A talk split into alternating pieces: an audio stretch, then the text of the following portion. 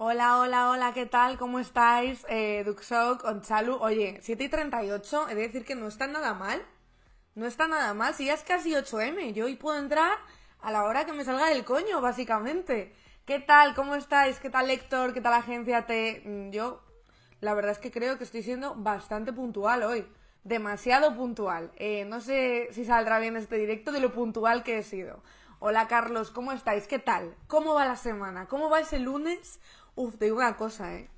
Menos mal que mañana es 8M, que yo voy a descansar, porque yo, eh, o sea, sería increíble no trabajar nunca los martes, tío. El martes es el puto peor día de la semana. O sea, no hay un día más horrible que el martes, porque el lunes aún tienes cosas que hacer, pero el martes, el martes es terrible. Eh, he arrancado, mm, además con este tiempo de mierda en Madrid, claro, porque yo doy por hecho que todos y todas sabéis ya que está haciendo malo en Madrid, que es lo único que importa de cara a la información y a los informativos, etcétera. Entonces os habréis enterado de que está haciendo malo en Madrid. Y eso ya para mí es un, motivo suficiente como para no querer trabajar. Buenas tardes, Crismola, ¿cómo estás? Oye, llega el 8M. Madrid es España, dentro de España, efectivamente. Eh, ¿Queréis ver el vídeo de Ayuso de- del otro día? Lo tengo aquí. Sobre el nombramiento de esta nueva estación, bueno, lo que sabemos es que el Gobierno quiere dar nombre de mujer a, a otras estaciones y ponerles eh, el nombre de una mujer. Y yo lo que creo es que la Virgen de Atocha ya era mujer.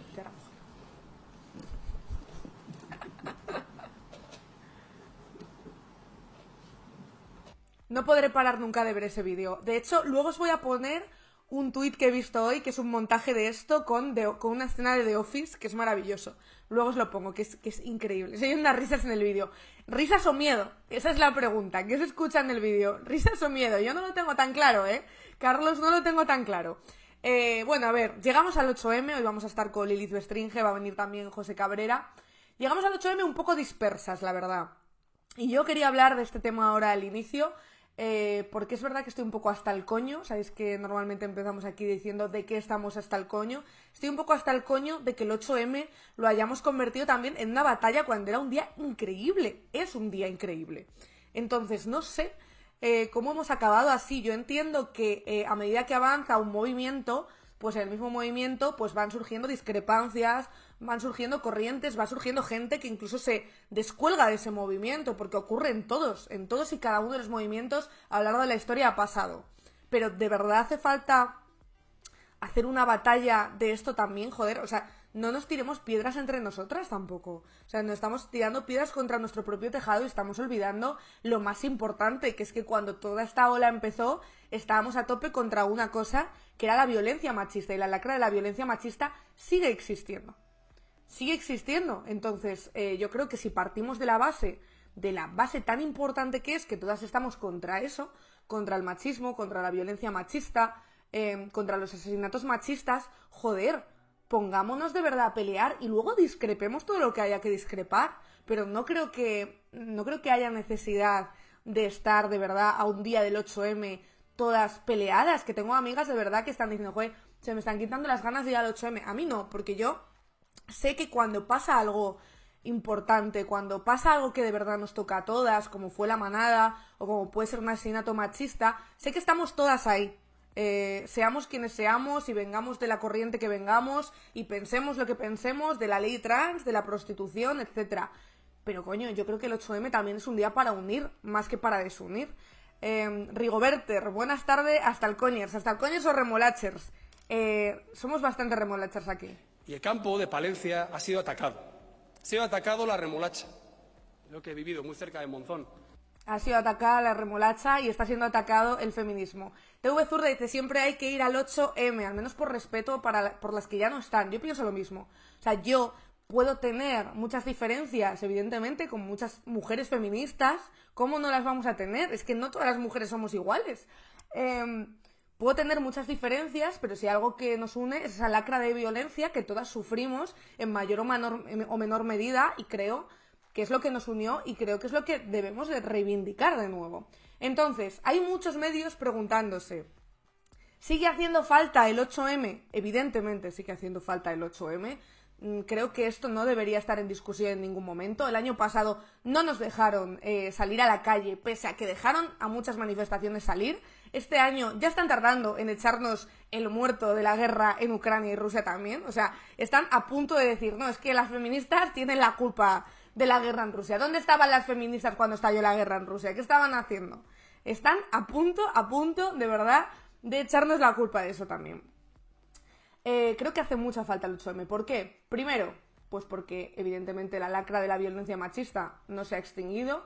Eh, tenemos un partido en el Congreso de los Diputados que dice que la violencia no tiene género, cuando recuerdo, hace solo tres días, en, en 24 horas, mataron a dos mujeres en España el mismo día. Ambas habían denunciado.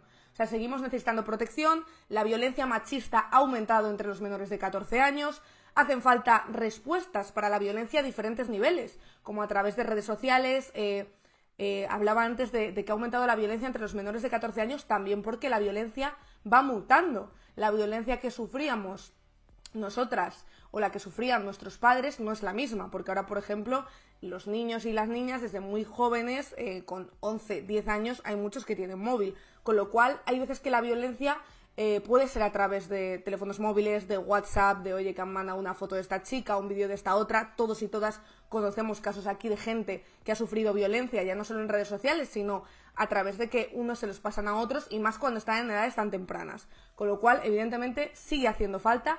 Y de hecho sigue haciendo falta el feminismo, sigue haciendo falta el 8M y sigue haciendo falta que demos nuevas respuestas a las nuevas violencias. Em, ¿Qué más? Por ejemplo, eh, la brecha de género en España ha aumentado también como consecuencia de la pandemia, o sea que hemos retrocedido eh, también por culpa de la pandemia en los pocos derechos que habíamos ido conquistando a lo largo de estos dos años, que es que tampoco llevábamos tanto en esta ola como para que nos hubiera dado tiempo a conquistar todos los derechos que queríamos. Os voy a enseñar la noticia que os he traído, que bueno, de hecho es, un estudio, o sea, la noticia parte de un estudio eh, que han hecho varias consultoras sobre la brecha de género, pero os lo pongo aquí, que lo he sacado de, contexto. La brecha de género en España empeora con la pandemia. Una investigación revela el retroceso en los indicadores de paridad, algo que en algunos casos ya ocurría antes de la COVID-19 y sitúa la consecución de la igualdad en el año 2058. Si todo sigue así, porque lo que dice el informe es que antes del COVID se situaba antes, pero ahora, como hemos retrocedido en algunos derechos, pues cada vez vamos a tardar, más.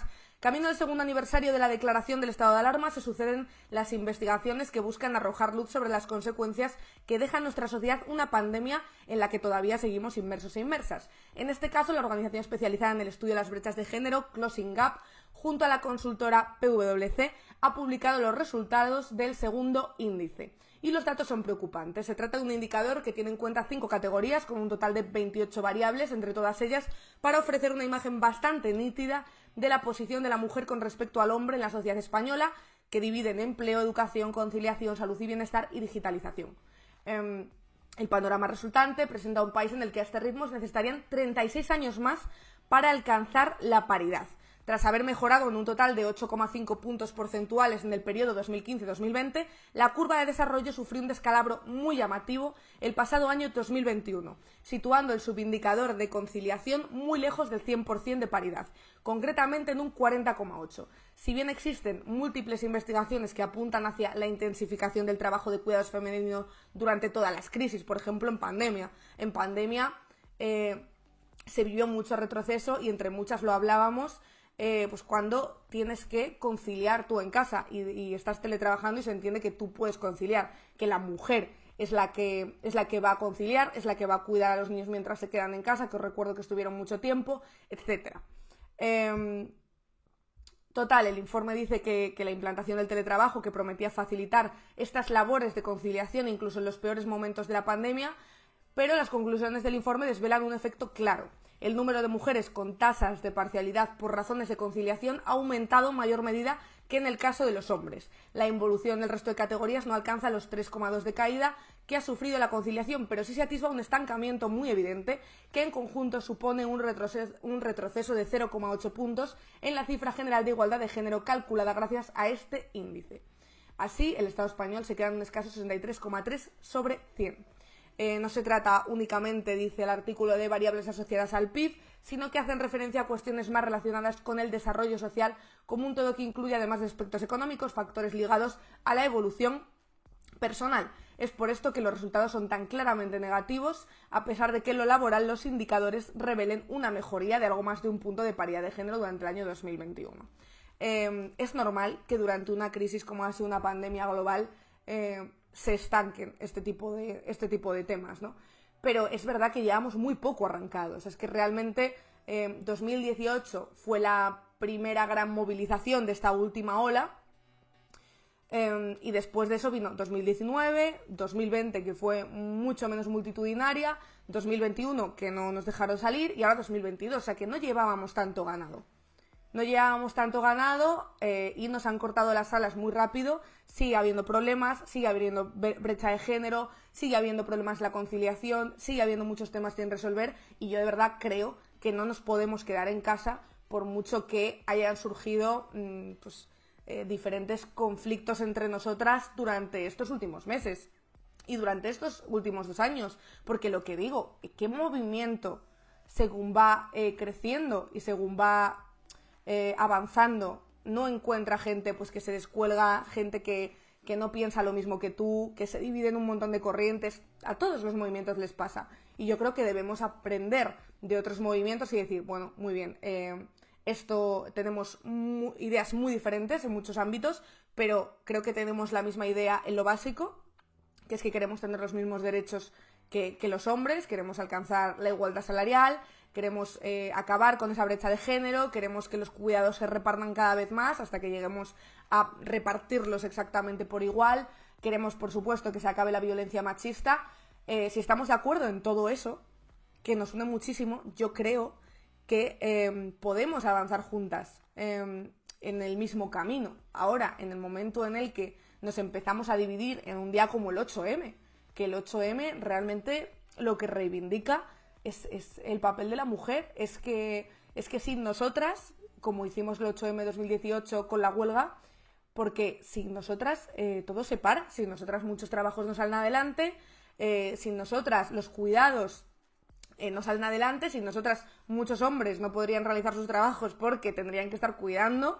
Entonces yo creo em, que de verdad deberíamos ponernos un poco de acuerdo y seguir avanzando todas juntas porque esto no tiene ningún sentido. Em, y bueno, después de esto, de esta chapa que os acabo de dar, deciros que bueno, yo sí, evidentemente voy a ir al 8M mañana, no sé por dónde, eh, desde dónde lo vivís vosotras, ¿no? Eh, os enseñé creo el otro día el mapa del salto, que creo que estáis preguntando antes por ahí, eh, sobre las movilizaciones que había y dónde era cada movilización. Hay un mapa muy guay en el salto que os enseñé el viernes cuando hicimos el especial Ucrania. Eh, os lo voy a poner aquí para que lo veáis y aquí además sale todo por comunidades.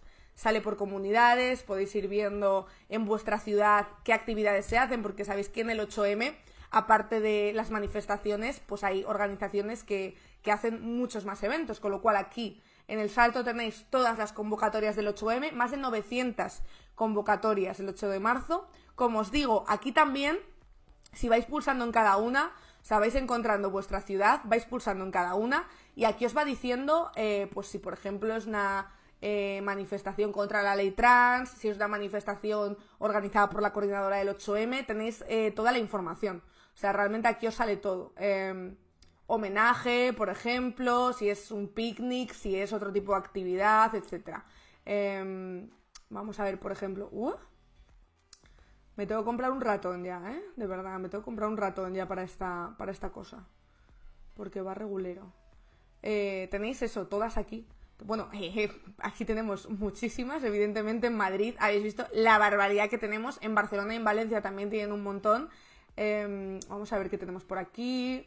Bueno, esto es 6M porque también sabéis que no solo el 8M, sino que los días previos también suele haber convocatorias. Mira, una performance en la Plaza de Callao a las 12 Em, que normalmente sí que se hacía en la plaza de Callao, de Callao como un escenario y subían diversas feministas a, leer un comunicado, etcétera, y estaba muy guay. Y nos juntábamos todas ahí. O sea, yo recuerdo los primeros 8M, fue como muy guay y de verdad espero que este año en el último momento, porque es verdad que todos los 8M hay muchas veces que la gente dice, no, yo no voy a salir, yo no tal, y al final mucha gente sale, porque ve que sus compañeras salen y porque llega el momento y dices, venga, va, pues sí, voy a salir, venga, voy a dejarme de tonterías, voy a dejar de, desconfiar de mis compañeras y vamos a ir a lo importante y vamos a salir. Em, entonces yo creo que sí que saldrá bastante gente. Evidentemente, no sé si tanta como en 2018-2019, porque las circunstancias eran otras, pero em, yo espero que bastante gente. Luego, la manifestación grande, digamos, la que convoca la coordinadora eh, del 8M, sale de Atocha a las 7 de la tarde y llega a la Plaza de Colón, que está bastante guay porque reivindican un poco la Plaza de Colón también, que, a la que se, la está, se le está dando un significado bastante diferente en los últimos tiempos, con actos de la extrema derecha y demás. Eh, pues se reapropia un poco de esa Plaza de Colón y por eso termina la Plaza de Colón este año. Eh, Santiago a las 7 de la tarde, estáis diciendo. Sí, yo creo que casi todas, ¿no? En casi todas las ciudades empiezan a las empiezan a las 7 de la tarde, ¿eh? Yo me parece. Luego veis, aquí eh, huelga general estudiantil a las 12 de la mañana. Por eso os digo que hay un montón de actividades, aquí os salen todas y seguro que, encontráis algo. Seguro que encontráis alguna que os, que os mola. A ver qué más hay. Eh, punto de encuentro del bloque de maternidades.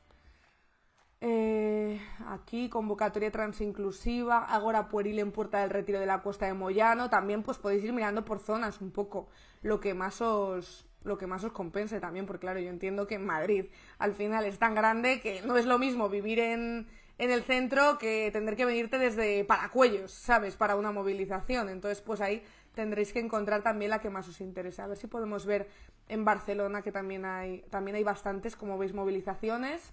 Em, Barcelona Poblesec, eh, columna de la manifestación unitaria, eh, punto de encuentro del bloque Kellys a las 6 eh, de la tarde, dinar popular en la plaza del Poble a la 1, de hecho creo que en Madrid también hay algún picnic y alguna cosa así, martes 8M a las 2 dinar popular en Plaza del Ford, o sea, es que tenéis un montón de cosas que muchas veces eh, desconocemos o muchas veces nos enteramos a posteriori, y ahora que han sacado este mapa tan guay, que creo que ha ayudado además Pandemia Digital a hacer el mapa, em, vamos, a ir reuniendo todas estas manifestaciones y todas estas protestas eh, lo tenéis ahí bastante guay para verlo y seguro, seguro que hay alguna a la que os podéis acercar, aunque sea un ratito, porque haya diferentes horas, eh, desde por la mañana hasta por la noche. Así que seguro, aunque sea un ratito, aunque sea al terminar de trabajar, porque este año mm, mucha gente no, no hace huelga, porque no hay huelga como tal convocada.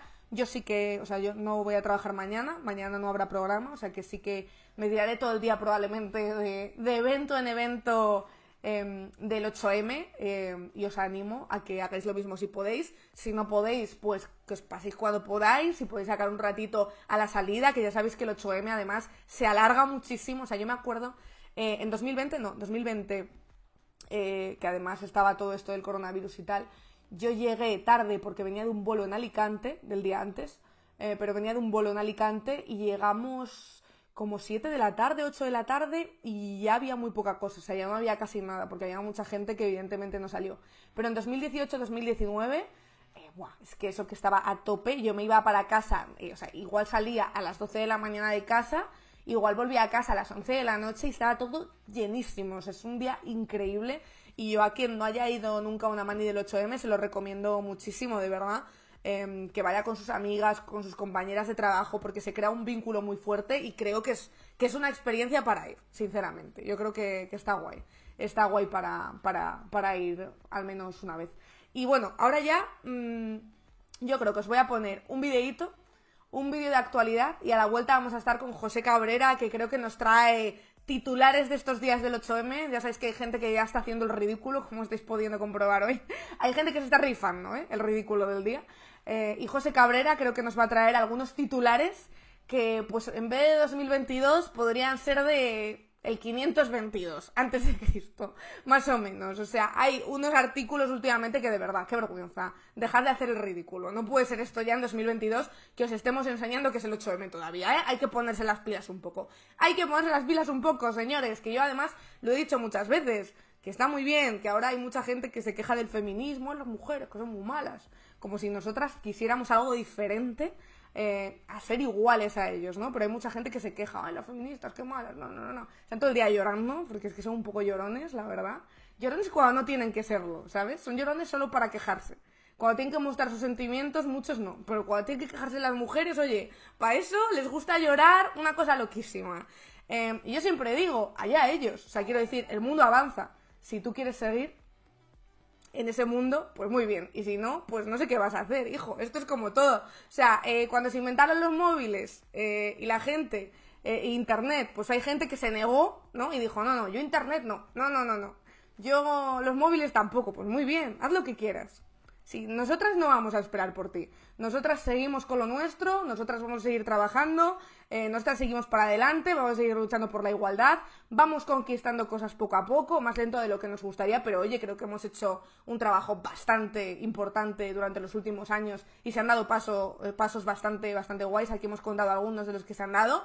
Y si tú quieres venir, muy bien. Y si no quieres venir, pues no te preocupes, que cuando te quieras dar cuenta, en vez de dar un paso, y aprender una cosa, tendrás que dar 50 pasos de golpe y a ver cómo lo haces y a ver quién te aguanta cuando tengas que dar 50 pasos. Así que nada, solo esto quería decir. Os voy a poner un vídeo muy rápido, muy rápido y a la vuelta estamos con José Cabrera que tiene cosas bien jugosas que contarnos. Lo habrán notado ustedes si han ido a repostar, que tenemos los carburantes más caros de la historia.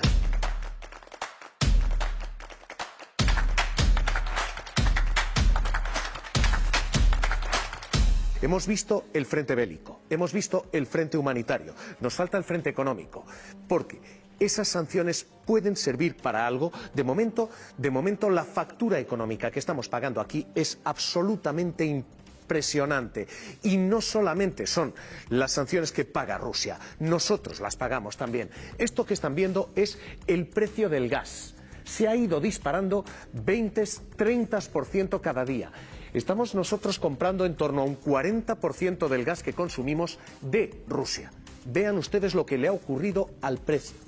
Está así. Y, y como ustedes saben, el gas es el que marca el precio de la luz. Nuestro sistema es un sistema que se llama marginalista.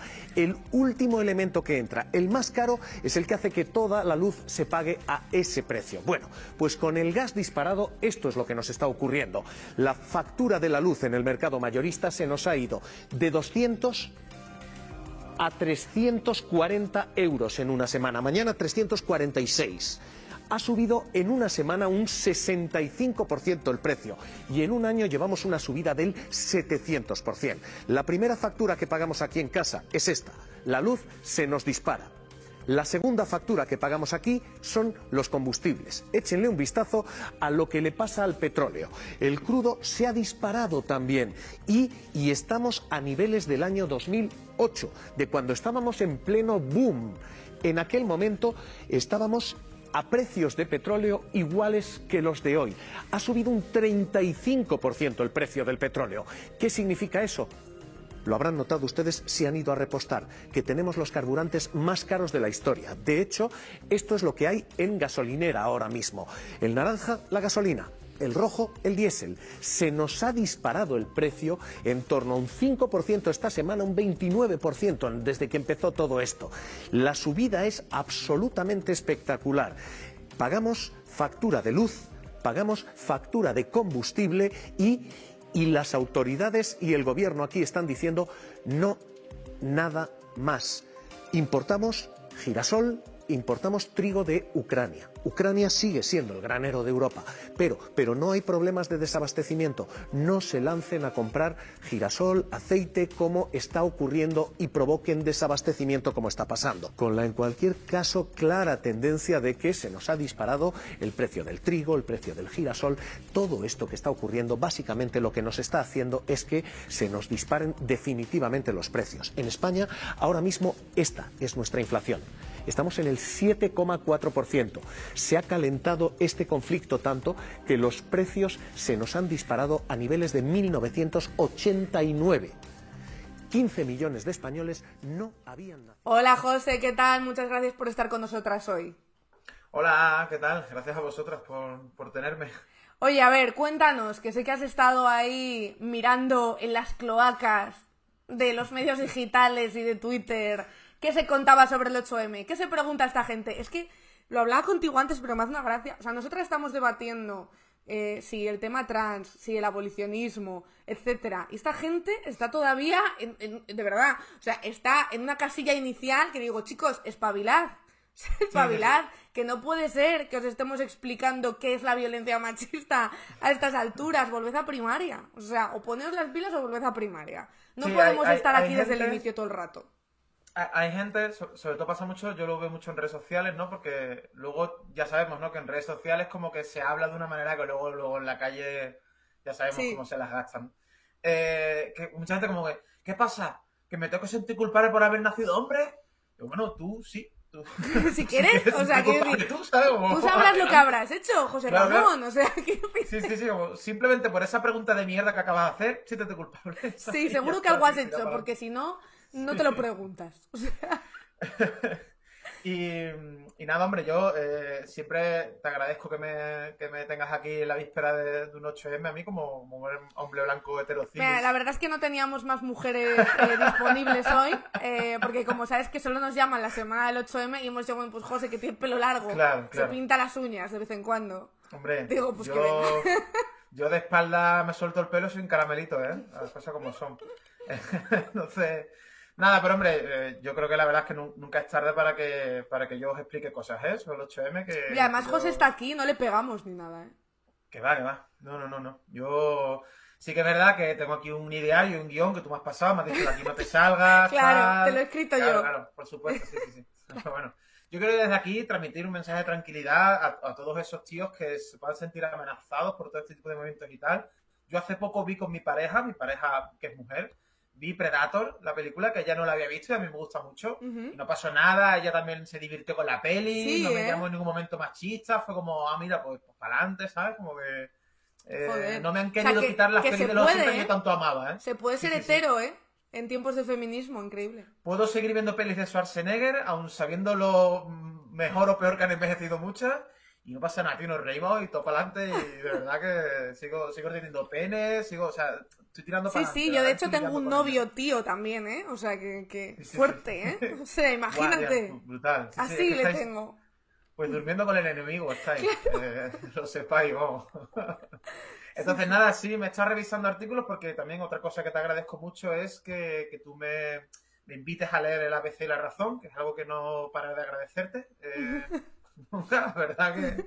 eh, gracias, Marina, por, por tu sugerencia. Sugerencias de lectura. Toma, José, Sí, para ti.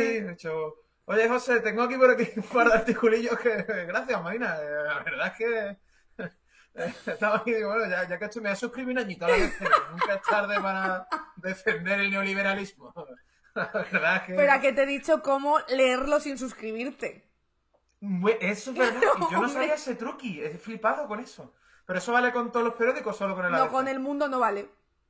Mundo Yo no lo he ¿no? Intentado mundo muchas val no vale. veces. Vale, vale, ok. Vale. Pues, a ver, yo creo que. A ver, un par de reflexiones antes de que nos metamos ya en harina con, con lo que son los artículos en sí. Yo creo que, que a toda persona, hombre o mujer, llega un momento en la vida en que se da cuenta que no tiene ni puta idea de nada. vale. Entonces, eh, hay quien llevamos eso con la entereza y la dignidad que podemos y tiramos para adelante, ¿sabes? Y hay quien se meta columnista de opinión, ¿vale? Eh, y ya Sí, está, ¿vale? O- es un o trabajo streamer de opinión. Sí, sí. Entonces, yo hay una cosa, por resumir también, de, de estos artículos que ahora, ahora los comentaremos, un par de ellos al menos, que me he dado cuenta, y ahora creo que la gente también se puede dar cuenta de esto, que es que estos artículos ellos aprovechan y ya disparan a todas partes, ¿no? Como que el artículo, el titular es sobre el 8M, parece que va a ir sobre el 8M, empiezas y algo del 8M dice, pero luego de repente empieza que si Kiev, que si no la guerra, Pues que te Que digo si yo que tenemos la culpa. Joder, Claro, claro que si. Alberto Garzón ha prohibido los dulces. Que, o sea, yo estaba leyendo el artículo y digo, pero, este- pero que esto- este es Roberto Bolaño el que ha escrito esto. Es como-. Se, se nota más que está escrito por hombres porque, de desde luego, somos expertos en, en disparar sin que nadie nos lo pida. A ver, a ver, ¿y cómo es el artículo entonces? ¿Cómo se llama? A ver, ¿Cómo se eh? ¿por cuál quiere que empecemos? Por el que tú Tenemos la razón y a veces. Lo, lo tengo calentito. El que quieras, el que quieras. Venga, pues vamos con la razón, por ejemplo. ¿vale? Por ejemplo, vale. Venga, la razón, hombre, que digo yo que Ya, ya no sé si incluye barras de pan, ya, la razón, ya no. Eso ha ¿Te pasado. acuerdas que antes regalaban barras de pan con la ¿En razón? serio? Baguettes, os lo juro. era Bueno, en el español regalaban eh, entradas para el cine. O sea, unas cosas Claro. impresionantes, ¿eh? Con la suscripción. Sí, sí. Una aspiradora en algún momento. Como cosas Sí. random de repente. En plan, Sí, regálale una a tu mujer una suscripción al español y una aspiradora. ¿Sabes? Para aspirar, para aspirar tanta caspa. Efectivamente. Sí, sí. Eh, a ver, el de la razón. eh, 8M. Tía, ¿vas con Irene o contra Irene? Wow. Wow. Que, que me, me encanta porque es como, como que, o sea, la persona que la ha escrito, el periodista que la ha escrito, tiene 80 años, más o menos, 70 y pico años, pero como se ha querido dar como un toque juvenil y, y de super pop. Claro, como, tía, vas con... Es la y empieza el artículo, dice, es la pregunta del momento. Tía, ¿vas Sí, con sí. Irene o contra Irene? la pregunta del momento. La pregunta ¿Verdad del que tú ayer momento que tú- en su cabeza. tú, tú y yo ayer nos vimos en persona y no hablamos de otra cosa, ¿no? Como, No, tía, claro. vas con Irene contra Irene, ¿no? Hostia. ¿Qué Irene, no? ¿De, ¿Qué cuál, Irene? ¿De, cuál, ¿de qué Irene me hablas? ¿No? ¿Cuál Irene? Pues yo estaba de, pero, señor, ¿de qué me estás hablando? Sí, Conozco a varias Irenes. Eh, a la ministra en persona, de hecho, no la conozco. Entonces, no sé si tengo que ir en contra de ella o no. ¿Sabes? Como, no no sé Claro. usted qué quiere. Y entonces, este eh, artículo, por, por no tener que leerlo entero, eh, es el ejemplo también de, de lo que os ponía, de, venga, ya que estoy, eh, voy a disparar a otras partes. O sea, como voy a coger la, ¿sabes? la, la Gatling esta que empezar a donde tire, a Claro. donde caiga. Y ya, y ya tiramos para adelante, ¿no? Con lo, con lo que sea, porque es como, de repente me escapé a Carmen Calvo, Hombre. a Yolanda Díaz, que si es transversal, que si... Y una cosa, mi cosa favorita de este artículo, del de la razón, es eh, el, digamos, el, el autor se toma la, la licencia poética de proponer eh, consignas, digamos, cánticos, ¿no? De manifestación, pero a su Oh, que manera, nos ¿no? propone cánticos para las pancartas y todo, ¿eh? Claro, es como diciendo, me veo venir que van a cantar estas cosas, ¿no? Y ¿Y cuáles son? Pero ponle A ver, no entonación, es- ¿eh? no, no es Tote King, la, la persona que la que... O sea, yo lo No es Raiden. que- no, no, y mira, yo os digo una cosa, lo tengo que reconocer. Yo que soy una persona que suele ir a bastantes manifas y tal, ahora sí, si quieres también podemos hablar en concreto sobre la, la del, la del 8M, que yo también tengo mis inquietudes con esa manifestación, ¿no? Como Mm. hombre y tal. Eh, yo soy una persona eh, bastante sosa en general en las manifestaciones, o sea, soy antibatucada total, o sea, me declaro... Sí, siento, las pero- batucadas a mí yo sigo sin pillarlas. no sé si es popular o un popular opinión esto, pero yo soy muy antibatucada. Me da mucho cringe las batucadas en las manifestaciones, no me mola. Sé que hay gente que le, que le, que le ve su significado y qué tal. A mí no me gusta. No soy tampoco de estar cantando, gritando, tocando palmas. La verdad es que yo soy bastante. O Suelo ser sea, tú, bastante tú sobrio vas como de extra. Yo voy como de, claro, yo voy como el de fondo que está en una peli de James Bond que le han dicho, tú ponte ahí. Y, Hacer bulto, ¿no? Claro, yo soy bulto y yo hacer bulto hago. O sea que yo en general soy de eso. Pero bueno, me han gustado, me han gustado algunos, eh, algunos cánticos que propone. Pero claro, él dice. eh, él habla de que, bueno, se está hablando de que esta manifestación, que esto, el otro artículo del que vamos a hablar también lo comenta. eh, hay como un no a la guerra oculto ahí, como una intención que tenéis las feministas ahí de, va, nos van a colar sin que nos demos cuentas el no a la guerra también con el feminismo. Sin que nos demos cuenta, ¿eh? Vamos a cantar Claro, no a la como- guerra, pero te la estamos colando. Pero señor, pero si no se habla de otra cosa, o sea, ¿quién no se ha dado cuenta ya todavía? O sea, lo del no a la guerra, ¿alguien lo ha gritado bajito o alguien no lo ha dicho ya explícitamente? Eh, o sea, ¿Cabe duda a alguien todavía de no a la guerra? No sé. Es que, bueno, en fin. Y dice, eh, imaginen los eslóganes y pancartas. Dos puntos, abre comillas. A ver, a ver, madre mía, se viene, se viene. Eh, OTAN, machista, fuera de mi vista. Vale. Y dice, este es como el, el- consonante, ¿eh? Ojo. Si vas a guerrear, no vas a fornicar. No te creo que ha puesto eso. Eso. Sí, eh, tal cual. Tal cual, tal cual. Bueno, Fornicar. Eh, sabemos- ¿quién, sí, quién sí, dice sabemos- fornicar hoy en día? Por O sea, supuesto, muy, muy gen Z la palabra fornicar. O sea, me, me he terminado ahora la segunda temporada de Euforia, no hablaban de otra cosa, los chavales, estaba Zendaya y todo el mundo hay que fornicar con este, como- o sea, Claro. no- o sea, es gen Z 100%. Eh, eh, paremos el conflicto cortándoles el pito. perdón. Que ni siquiera estoy seguro de si rima, yo soy filólogo. O sea, es y- como. a- uf, asonante mal. O sea, eh, paremos el conflicto cortándoles el pito. Sí, no sé. Pero bueno. Pero este Somos señor. es que somos pacifistas, no armamentistas. Es que nadie quiere No, escribir es que no está bien. Es que nadie quiere escribir armamentistas en un cartón. Claro, es que no, es muy largo y no. Ríndete al ruso, no seas iluso. ¿Qué? No, Es que ¿qué? ni siquiera lo, ni siquiera entendió la ofensa, como, ¿que ¿por qué el ruso? ¿Pero por qué? ¿Aquí hay ruso? Pero que- ¿A qué ruso? Claro, que es Putin, está hablando de Putin. ¿Y por qué me tengo que rendir eh, con Putin? No lo entiendo. No seas yo- iluso, ríndete al ruso. Joder. Sí. Eh, Van fuerte. Este año han sacado todo, ¿eh? To- eh, Han sacado toda la retórica que tenían, ¿eh? Guardada del año anterior que no se pudo hacer el 8M, la han estado guardando para escribir los artículos este año, claramente. Yo me he imaginado a, a este, yo me he imaginado a este periodista yendo en el, en el Uber o en el autobús como, como con Eminem en 8M ya, ¿no? Como con la libreta apuntando rimas, ¿no? Como diciendo, guau, esta Sí. la meto para el 8M, eh, esta es la batalla de gallos, ya verás, que la voy a Sí, tal. Bueno, eh, Madre mía, ¿eh? Seguro que vamos a ver a mucha gente con eso, esas pancartas, ¿eh? Sí, sí, claro. Pues vamos, yo de fornicar. La de fornicar me la pillo yo para mañana. Em, eh, el otro artículo del, del ABC, yo no estoy diciendo ni quiénes lo han publicado ni nada, porque no sé hasta qué punto le queremos dar como difusión gratuita a, Ya, a está esta gente. ¿eh? A mí me da igual, ¿eh? Yo si alguien quiere saber concretamente qué artículos son, yo les paso el link sin problema, a mí, a mí me da lo mismo. Si alguien quiere Pero que- llorar, si Claro, alguien quiere claro. coger una idea para la pancarta, se lo pasamos luego. ¿eh? Si alguien me quiere acompañar en el sentimiento, yo le paso el link fácil.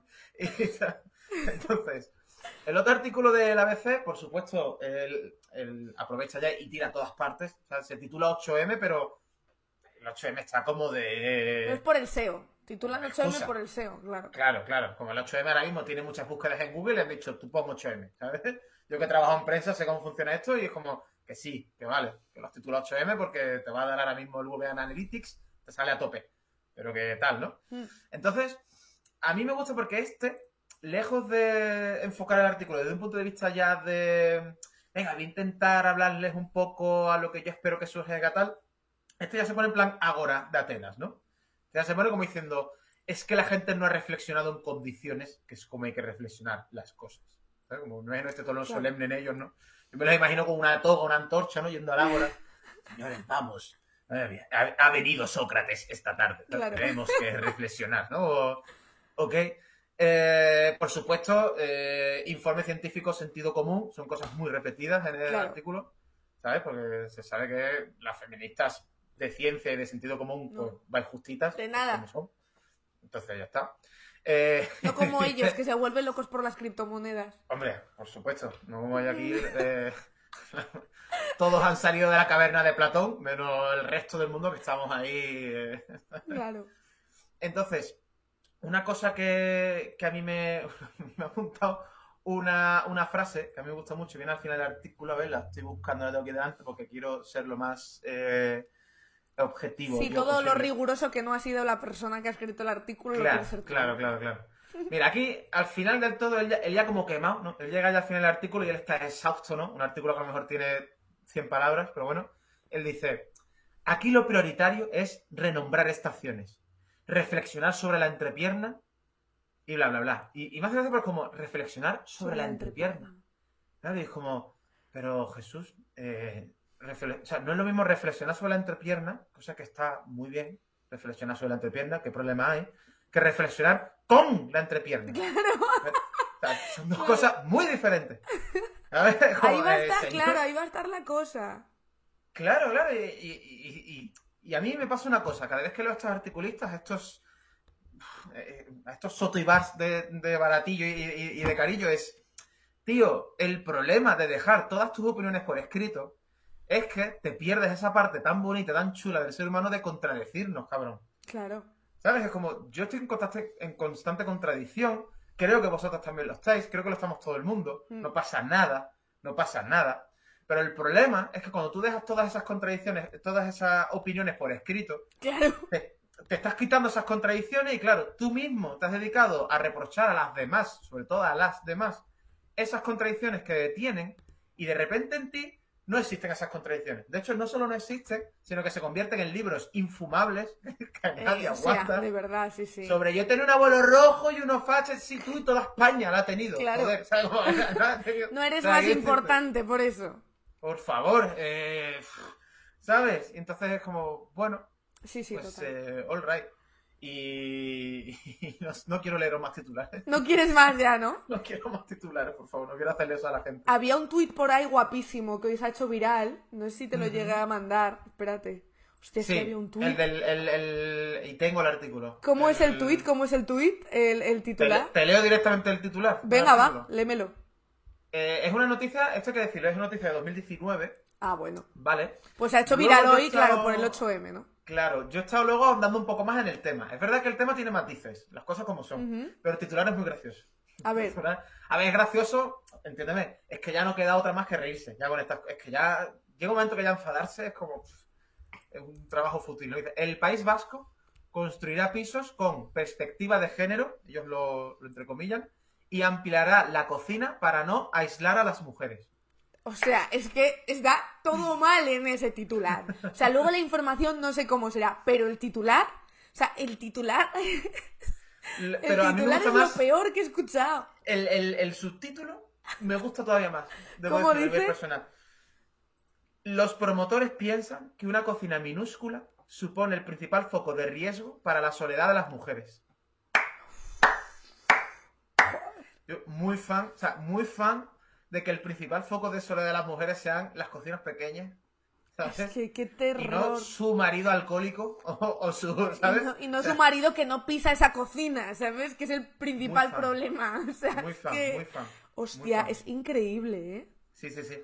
O sea, yo me pregunto, o sea, claro, ya aprovechamos y disparamos en todas partes. O sea, porque incluso de que lo estéis pasando mal, la culpa es de vosotras. Claro, O sea, claro, Es como o sea, todo de vosotras. Es como, venga, cariño, cuenta- te veo mal, te te haré una cocina más grande. Claro. Yo hoy me he dado cuenta de que la casa a la que me he mudado, el horno, la placa de abajo no calienta. Me he dado cuenta hoy, ¿vale? Hostia, la placa de abajo no calienta, solo calienta la de arriba. Y no paraba de preguntarme todo el rato, digo, ¿dónde están las feministas, joder? Claro. Todo el rato como de, no me calienta el horno por abajo, hostia. ¿Dónde está una feminista aquí que me arregle esto? ¿Sabes? ¿Por qué me han hecho esto? No puedo más. Madre mía. Y luego el artículo entonces era de 2019, el que han sacado por 2019. ahí. Vaya. Sí, a ver, luego es verdad que el tema es más complejo, es verdad que hay incluso, te diría que algunas cosas que pueden tener sentido, yo no, no lo puedo, no lo Mm. niego, pero es que me parece que Sí, es un el, tema que el titular está para otro... muy mal sacado. Claro, pero es que incluso daría para sacar otro tema que si quieres otra semana nos lo planteemos, que es eh, el mismo espacio de las casas, como ha ido cambiando la concepción del espacio en una Sí. casa, ¿no? Sí. Que es verdad que con el tiempo y con todas estas cosas, porque hablamos mucho del feminismo también como movimiento transformador de Sí. eh, del, urba- las del sí, lo urbano. del sí. urbanismo, ¿no? De las típicas consignas, ¿no? De quiero volver sola a casa y tal. Pero es verdad que esto luego eh, en realidad trasciende a más cosas, ¿no? Y, y el mismo espacio de una casa también se ha visto empapado por ese feminismo, ¿no? Ya concebimos el espacio en una casa de otra manera. Sí. Es verdad que, bueno, Y además es verdad que Es mucha tema. gente muchas veces se critica porque es verdad que el titular es como muy llamativo, muy jugoso, pero si Mm. lees acerca del tema es verdad que hay muchas cosas que tienen sentido, realmente. Sí, sí, sí. Y que, y que han cambiado ya muchas cosas y que ayudan pues Mm. a, pues eso, a que las mujeres se sientan más seguras en según qué espacios, etcétera. O sea que eso sí pero que bueno, verdad que da para yo otro tema. Yo me dedico a las jaranas, a mí la realidad no me va a estropear un buen titular del que reírme y un chiste. Claro, Eso Lo efectivamente. tengo clarísimo. Y estaban, de hecho, estaban diciendo por aquí, habría que hablar del concepto espacio habitable, porque claro, eso es, otro tema. Sí, sí, sí, del espacio... Yo creo que un- una cocina enana y una casa enana en general a nadie nos viene bien. O sea, que Sí, por sí. lo que sea. Y un, y un casero que se cree un señor feudal del siglo XIX tampoco le viene bien a nadie. ¿Ya estás teniendo problemas con el casero? Uh, eso, uh, Ya. ese melón. Uy, Pero ese si melón. acabas de empezar en este Pues piso. ya, ya, lo, ya los estoy teniendo. Jo, Claro. pues yo tengo que decir que por primera vez en mi vida, desde que me muda, desde que me mudé a Madrid, que ya hace 11 años, tengo una casera maja. O sea, ¿Sí? es la primera vez en mi vida que me pasa. Primera vez. Yo, eh, hab- hablamos el otro día con el casero. Primero le llamó mi pareja, ¿vale? Que es mujer, como os he dicho.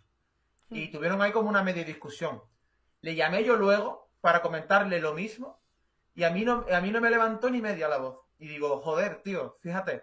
¿En ¿sabes? serio? Es como a mi chica como que se envalentonó el mucho y a mí me acabó dando la razón y llamó a un técnico y vino a casa el técnico al final. De una historia, de otra cosa. De verdad. de Fíjate, verdad. eh, fíjate las cosas. Es que hay caseros que son terribles. Yo lo conté aquí que yo tengo un amigo que en plena pandemia se le estropeó, la- se, se le estropeó la caldera, en pleno confinamiento del duro. Se le estropeó la caldera, la paga una tía forradísima que tiene varios pisos en Madrid, ¿no? O sea, ya pasaron dos cosas. Primero, a mi amigo le mandaron alerte, él le pidió que por favor que si le podía bajar un poco el alquiler, ella le dijo que no porque todos estábamos fatal. No, no, todos estamos fatal, ¿sabes? Pero es que luego se le estropeó la caldera se lo dijo en plan, oye, es que no tengo agua caliente encima, no puedo salir de casa, ¿me entiendes? O sea, para Claro. ducharme en otro Claro, sitio. Eh, y la tía, por ahorrarse 100 euros, eh, tardó un mes en ponérsela, en cambiársela. Para que se lo hiciera un vecino que encima le, hecho, le hizo una chapuza porque la caldera que puso era más grande que la que correspondía y le quitó como medio baño, ¿sabes? Ya ves. En plan, o sea, de verdad, eh, una cosa Para que veas, impresionante. ¿eh? Una Para que veas que las mujeres también sois malas. Para que veas, sí, sí. Para que veas, ¿eh? Bueno, la, la sección de la mesa camilla, ¿eh, Marina? Sí, sí, estamos ya, estamos ya aquí, Sí, sí, estamos ya aquí. Yo la próxima sección la hago en bata, ¿eh? Yo, Me parece muy favor, bien. A sí, favor, vamos, hombre, a yo. favor de yo sacar favor. trapos sucios de caseros y mierdas de estas, ¿eh? De hecho, yo el viernes eh, quería hacer el programa en pijama, lo que pasa como al final vino ¿Eh? Chenique, me pareció como mal, ¿sabes? En plan, joder, la más venía Chenique y va a decir que haces aquí en pijama, pero claro, yo un viernes a las 12 de la mañana decía, uff, a mí me apetece quedarme aquí a dormir, pero luego dijo Chenique, no, que voy yo, joder, macho. Tenía que ser hoy, no hoy. Vaya, hombre, vaya. Vaya. Oye, José, entonces ¿vas a la mani o no? Que no te he preguntado. Eso es un, eso es un melón. Eh, yo con una con una amiga, expareja, ta, ta, tal, tuve una conversación sobre este tema porque en un lapso de dos años, Sí. Esta persona pasó de, eh, no voy a decir exigirme, sería una cosa muy, muy grave, ¿no? Pero pasó como de reprocharme el si iba o no iba a ir a la manifestación en el sentido de, oye, irás a la mani, ¿no? Porque tendrás que ir. Y yo, sí, voy. Y al año siguiente precisamente me reprochó que no que fuese. O sea, como Ah, sí. ah, ahí estás, ¿no? En la mani, ocupando un espacio que es de nosotras. Y digo, pues si el año pasado me dijiste tú que fuese, ¿no? Entonces, ese lío mental yo entiendo, por eso te O decía sea, yo entiendo son que cada uno que, y- que cada uno se lo plantee y diga, pues yo quiero ir o no quiero ir. A mí me parece bien que Yo abogo, a- al hilo también por, por, por darle un arquito a la sección y tal, abogo por, ya no te digo opinadores ni, ni siquiera, o sea, abogo por directamente que haya periódicos en los que la sección de opinión consista básicamente en titulares del articulista o la articulista que sea diciendo, no sé nada de esto. claro. ¿Alguien sabe? ¿Alguien me puede Claro. decir? ¿Sabes? Yo abogo por eso. Abogo ¿Alguien me eso, puede porque- explicar? Pues sí, porque es verdad, Claro. es verdad que en estos temas nadie sabe con certeza lo que hay que hacer, pero ni siquiera la propia gente que muchas veces o que en, en el inicio organizó la manifestación, porque estamos en continuo crecimiento y en continuo desarrollo y también es Claro. normal ir aprendiendo. Pero vamos, yo tengo compañeros que han ido y yo, mm, bienvenidos sean, la verdad. Yo hay otro melón también, y no te quiero robar más tiempo ni, ni a ti ni a. No, que a tengo Lili. allá y Lilith esperando ahí. ahí. Pero bueno, lo hablamos en otro momento si quieres, si no, luego cuando acabes la entrevista, te- si te quieres quedar más rato, o, Vale. o pasado mañana, cuando tú quieras. Que es que yo mañana voy a ir a ver a Luis Ique a Madrid. Hostia, es verdad. Y eso es otro melón. Es que mañana actúa Luis Kay. Sí. A la vez que el Y 8M. Quien no lo sepa, que google, que google y, y que me cancele. después Es de muy esto. fuerte, claro. Yo no Pero estoy muy puesta en el tema Luis y ¿eh? Y lo digo y me parece un melón y me parece que No, es algo y a- que van todos los cómicos de España y cómicas, sí, sí. vamos. A mí ya ha habido alguna compañera que me lo ha reprochado y he aceptado ese reproche y, y estoy abierto a que, a, a que dialoguemos sobre eso. O sea, yo es que mañana voy a ir a Luis. Qué fuerte. Bueno, pues ya nos contarás, ya nos contarás. La semana que viene nos cuentas qué tal. Vale, perfecto. ¿Vale? y nada, muchas gracias, José. Yo ahora voy a poner un vídeo y ya a la vuelta estamos con Lilith. Así que, José, muchas gracias. Un Chao, beso, adiós, chao. Un beso. En España, miles de mujeres salieron a la calle en una manifestación sin precedentes. Una nueva ola feminista se levantaba con fuerza. La huelga feminista es un éxito. Millones de mujeres llenaron las calles en cientos de ciudades. Un baile nacido en Chile es replicado por el mundo entero. Algo había cambiado para siempre. Llegó la pandemia. Una vez más se criminalizó a las mujeres y al feminismo. Miles de mujeres se vieron obligadas a convivir con sus maltratadores durante 24 horas al día. intentaron que no saliéramos a la calle. Las mujeres trans fueron duramente discriminadas, pero no pudieron detenernos. Porque el feminismo es esencial y salva vidas cada día. Pero este año nos vamos a levantar con más fuerza que nunca. Vamos a volver a tomar las calles porque las feministas tenemos un plan. Vamos a cambiar el sistema. Cambiar para siempre las violencias creadas por la desigualdad. Nosotras, las feministas, las mujeres precarizadas, empobrecidas y violentadas, disidentes de sexo, género y expresión de género, migradas y racializadas. Bueno, y está ya con nosotras Lilith, secretaria de organización de Podemos. ¿Cómo estás? Muchas gracias por estar hoy con nosotras en Hasta el Coño. ¿Qué tal, Marina? Encantada, gracias por invitarme. Oye, mira, primera pregunta de rigor que le hacemos a todas las invitadas e invitados. ¿De qué estás tú hasta el coño? Pues, ¿se pueden decir varias cosas? Claro, lo que quieras iba, o sea, iba a hablarte de una cosa, pero es que mientras que estaba esperando a que me dieses paso, he visto que ha sacado comunicado a la Casa Real. Sí. Y es un tema que a mí me, enfada especialmente, así que lo primero de lo que estoy hasta el coño es de la Casa Real. Sí, porque bueno, para quien no lo sepa, porque estábamos aquí en directo, han sacado un comunicado como que, algo así como que el rey Juan Carlos le ha dicho a su hijo que no, que se va a quedar a vivir este momento allí, ¿no? O sea, que no va a volver un comunicado que dirige a su hijo y no al conjunto de los españoles, ¿no? que empieza con querido hijo y que básicamente pues lo que dice es que va a venir a España cuando considere y cuando le apetezca. Después de todo, ¿eh? Después de todo, como si fuese un marinador, ¿sabes? Ciudad de vacaciones, vengo a España para los yates, las cenas caras y los lujos. Sí, sí, es increíble. nada nuevo. Y, y, bueno, luego, o sea, también estoy hasta el coño de las batucadas que os estaba escuchando. Sí. o sea, tú tampoco eres de batucadas, ¿no? No, cero de batucadas, aunque es verdad que luego en las manis, así con, la emoción de la manifestación, se agradece, ¿no? Tener un poquito de ritmo y algo de música. Pero en general no soy muy de batucadas. Y lo último de esta semana, que ha sido así como un poco el tema que me ha tenido bastante hasta el coño, me imagino que a muchas mujeres que han seguido el debate y toda la situación dramática en Ucrania, es todo el tema de que ciertas voces en general masculinas pesen más cuando se habla de política internacional que parece que hay más criterio, más hombres opinólogos o expertos en, temas internacionales o bueno, de política exterior que mujeres. Y la verdad es que me parece bastante increíble. Lo digo siendo consciente de que esto ha sido, o sea, soy consciente del problema porque es, la carrera que estudié, estudié relaciones internacionales y estaba rodeada de hombres como en tantas otras, eh, en tantos otros ámbitos, ¿no? Pero esta semana ha sido bastante parece que las mujeres solamente podemos opinar sobre la situación en Ucrania eh, si somos de allí o de los alrededores. Todo lo demás son hombres opinando desde España. Pero y, es que te digo más, que evidentemente hay una diferencia, pero también hay muchas mujeres y yo que he trabajado durante mucho tiempo en contexto, es verdad que cada vez que buscábamos a una mujer que nos hablara de un tema, ya fuera economía, política, internacional, las mujeres decían, ay, es que, y las buscábamos, y era gente que nosotras veíamos que controlaban de ese tema, y te decían, ay, es que claro, eh, no me atrevo yo tampoco como a sentar cátedra sobre este tema o escribir sobre este tema. Ellos, bueno, o sea, ellos enseguida que sí que sí, que yo soy el que más sabe y luego resulta que te mandan unos textos que es una auténtica bazofia. O sea... totalmente. Incluso pasa mucho que es como cualquier... O sea, podemos llevar semanas escuchando tonterías sobre la situación porque efectivamente no tienen ningún problema en sentar cátedra. A ellos nadie les va a señalar la tontería que están diciendo y interviene una mujer y cualquier cosa que diga parece que es ridículo, absurdo, que no tiene ningún sentido. Y además siempre se va a criticar el tono en el que se dice, ¿no? Es como, en el fondo da igual lo que esté diciendo, porque lo que está diciendo es absurdo, ridículo, no tiene ningún sentido, así que lo voy a deslegitimar y lo importante es si lo ha dicho gritando, si lo ha dicho de manera demasiado dulce y por tanto tampoco tiene ni puñetera idea, si lo ha dicho vestida con vaqueros o con falda, bueno, lo es Sí, total. Oye, ¿y tú desde tu relación con el feminismo, cómo encaras este 8M? Porque es verdad que hay un poco de división este año, es bastante diferente a los anteriores. Pues yo la verdad es que tengo muchísimas ganas. Estoy un poco preocupada porque dicen que va a llover, entonces creo que vamos a tener que salir, perdón, todas con el, con el paraguas.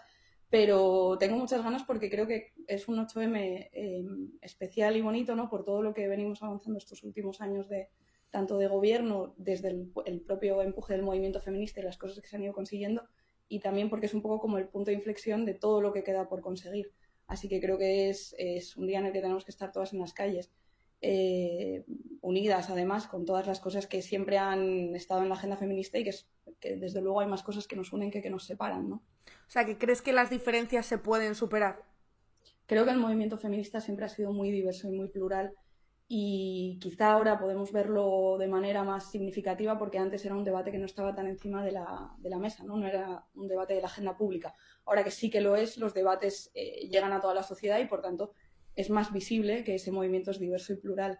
Pero yo creo que no cabe duda de que vayamos a las manifestaciones que vayamos, hagamos desde una performance hasta una acción, hasta las mujeres de la paz reuniéndose. He visto antes el mapa que has mostrado y creo que lo más importante y lo más visible es que el movimiento está fuertísimo porque precisamente es, esa convocatoria tan plural, tan en todas partes y de todos los tipos.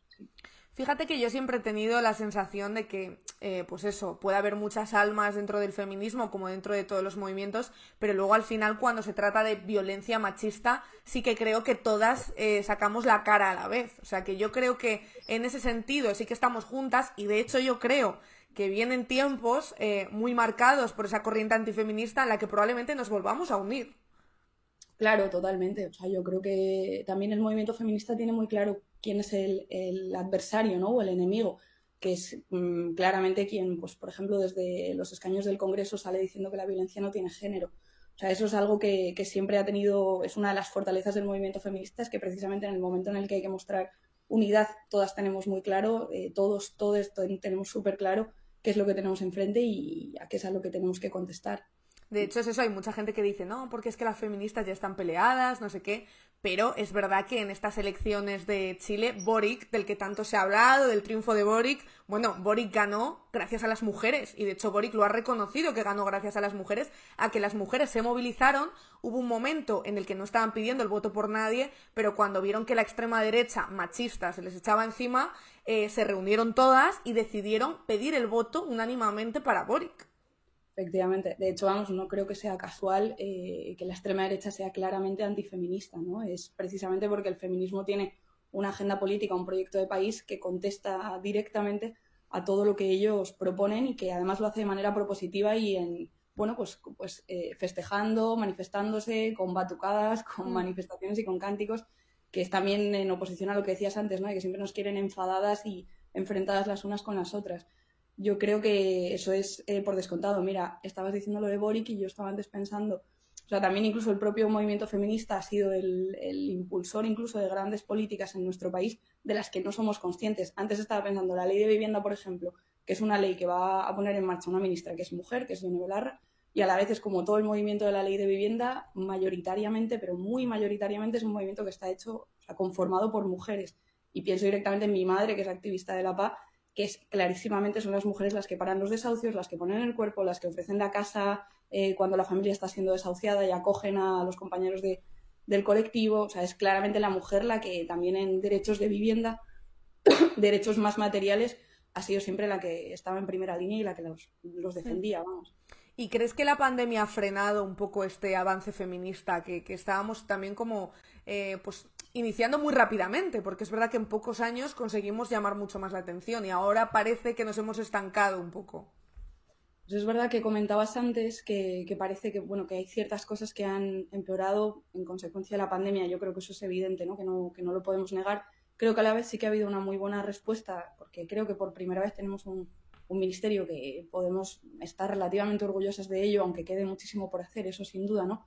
Pero creo que ha sabido escuchar bastante bien todo, lo que solicitaba o demandaba el movimiento feminista y creo que durante la propia pandemia el ministerio ha puesto en marcha una serie de medidas que han tenido pues el objetivo final de proteger a las mujeres en los momentos más complicados. Pienso, por ejemplo, en el número de atención, ¿no? Y todas estas llamadas de mujeres que han tenido que convivir con sus agresores durante la pandemia sin tener la opción de salir de su casa creo que efectivamente la pandemia es algo que al propio tejido social y bueno, eh, de los colectivos de nuestro país y de seguramente todos los países del mundo no ha venido bien, porque es un momento en el que hemos estado encerrados en casa, sin poder, eh, bueno, como con la vida parada, ¿no? El tiempo parado, pero precisamente también por eso es tan importante este 8M, porque es volver a la calle, volver a encontrarnos sin además eh, ningún tipo de eh, criminalización del movimiento por juntarnos, por si la pandemia, por si la quinta, cuarta, décima ola.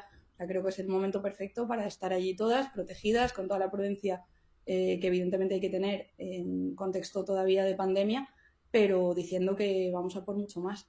Y antes mencionabas a la extrema derecha. ¿Cómo crees eh, que debemos combatir a esa extrema derecha, dialécticamente hablando, evidentemente, eh, pues para, sobre todo, para dar argumentos eh, a favor del feminismo y contra ese machismo rancio que estamos viendo preocupantemente avanzar también eh, en nuestra sociedad.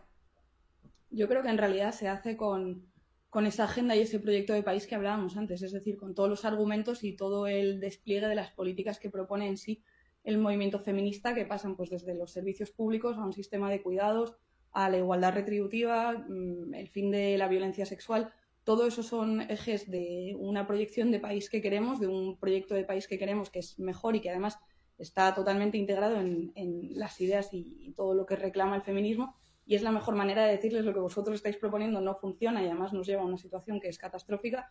Lo que nosotros proponemos, además, en clave positiva, es avanzar en derechos, avanzar en servicios públicos, ir hacia un país más moderno, más igualitario, donde las mujeres eh, representen pues lo que son, que es la, vamos, la mitad de la población, y, todo en este sentido. Mm. Y mm, hablábamos antes al principio también del programa de avanzar eh, en luchar un poco y en hacer políticas contra esa nueva violencia, ¿no? Esos nuevos tipos de violencia, como hemos visto en redes sociales, etcétera, que tú has sufrido además en primera persona muchas veces. ¿Cómo se puede luchar contra eso? No sé si hay algún tipo de medida que estéis pensando en llevar a cabo em, próximamente. Y también cómo te has sentido tú, si en algún momento has pensado en hacer algo. Yo creo que, eh, o sea, lo has dicho tú muy bien, lo has explicado muy bien, que es claramente una violencia que ha mutado con el tiempo, ¿no? Evidentemente ahora estamos en otros escenarios y por tanto la violencia llega también a las redes sociales. Yo lo he vivido en primera persona, pero lo han vivido pues prácticamente todas mis compañeras. En realidad da igual del espacio político al que pertenezcan. Es cierto que en nuestro caso ha sido muy agresivo, pero eh, creo que no es arriesgado decir que todas las mujeres que se dedican a la política o que tienen exposición pública o probablemente que directamente están en redes sociales y que las utilizan y, para, decir ciertas cosas, ¿no? Para, para utilizar su voz, han sufrido este tipo de violencia. En mi caso, bueno, pues em, yo creo que el mensaje claro que querían mandar a las mujeres que, nos dedicamos a la política es no tenéis que dedicaros a esto, no os dejamos que os dediquéis a la política, ¿no? No os queremos aquí. Y si estás aquí, además, pues lo que comentábamos antes, es porque eres hermana de, hija de, prima de, amante de no tienes ninguna capacidad intelectual ni ninguna capacidad, o sea, prácticamente te obligan a, que tu biografía se construya en función del hombre que tienes cerca, ¿no? No hmm. has hecho nada en tu vida y tu vida no vale absolutamente nada porque estás ahí por, por un hombre.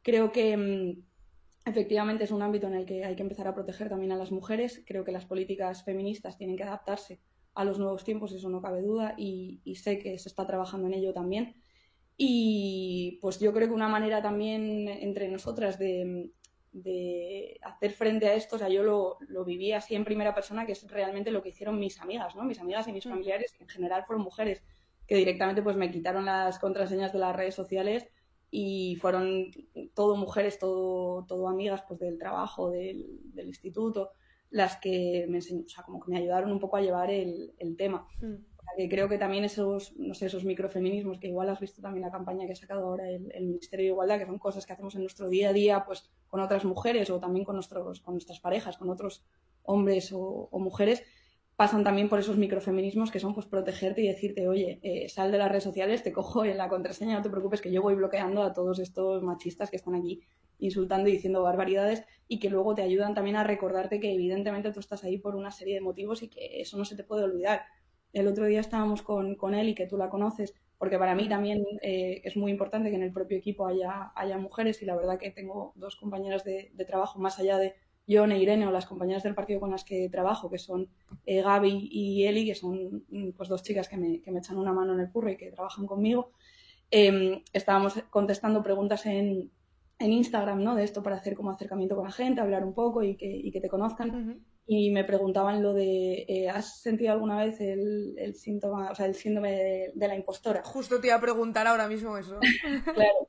Y, y, yo pensaba, estábamos viendo con él y un poco qué contestar y tal, y era como yo le decía, pues contesta que todos los días, claro, evidentemente, digo, y además es que cuanto, o sea, cuanto más apareces de manera pública, más intentan reforzarlo, ¿no? Entonces es como, es el círculo vicioso, es tú apareces en público, lo que decíamos antes, lo que dices no vale nada, entonces ridiculizan lo que dices, entonces cada vez estás más insegura de si lo que estás diciendo eh, tiene algún sentido o es que ya tú no sabes para dónde tiras, ni si, ni si, no sé, si la gente te entiende, si has dejado de tener ciertas capacidades intelectuales para expresarte o para...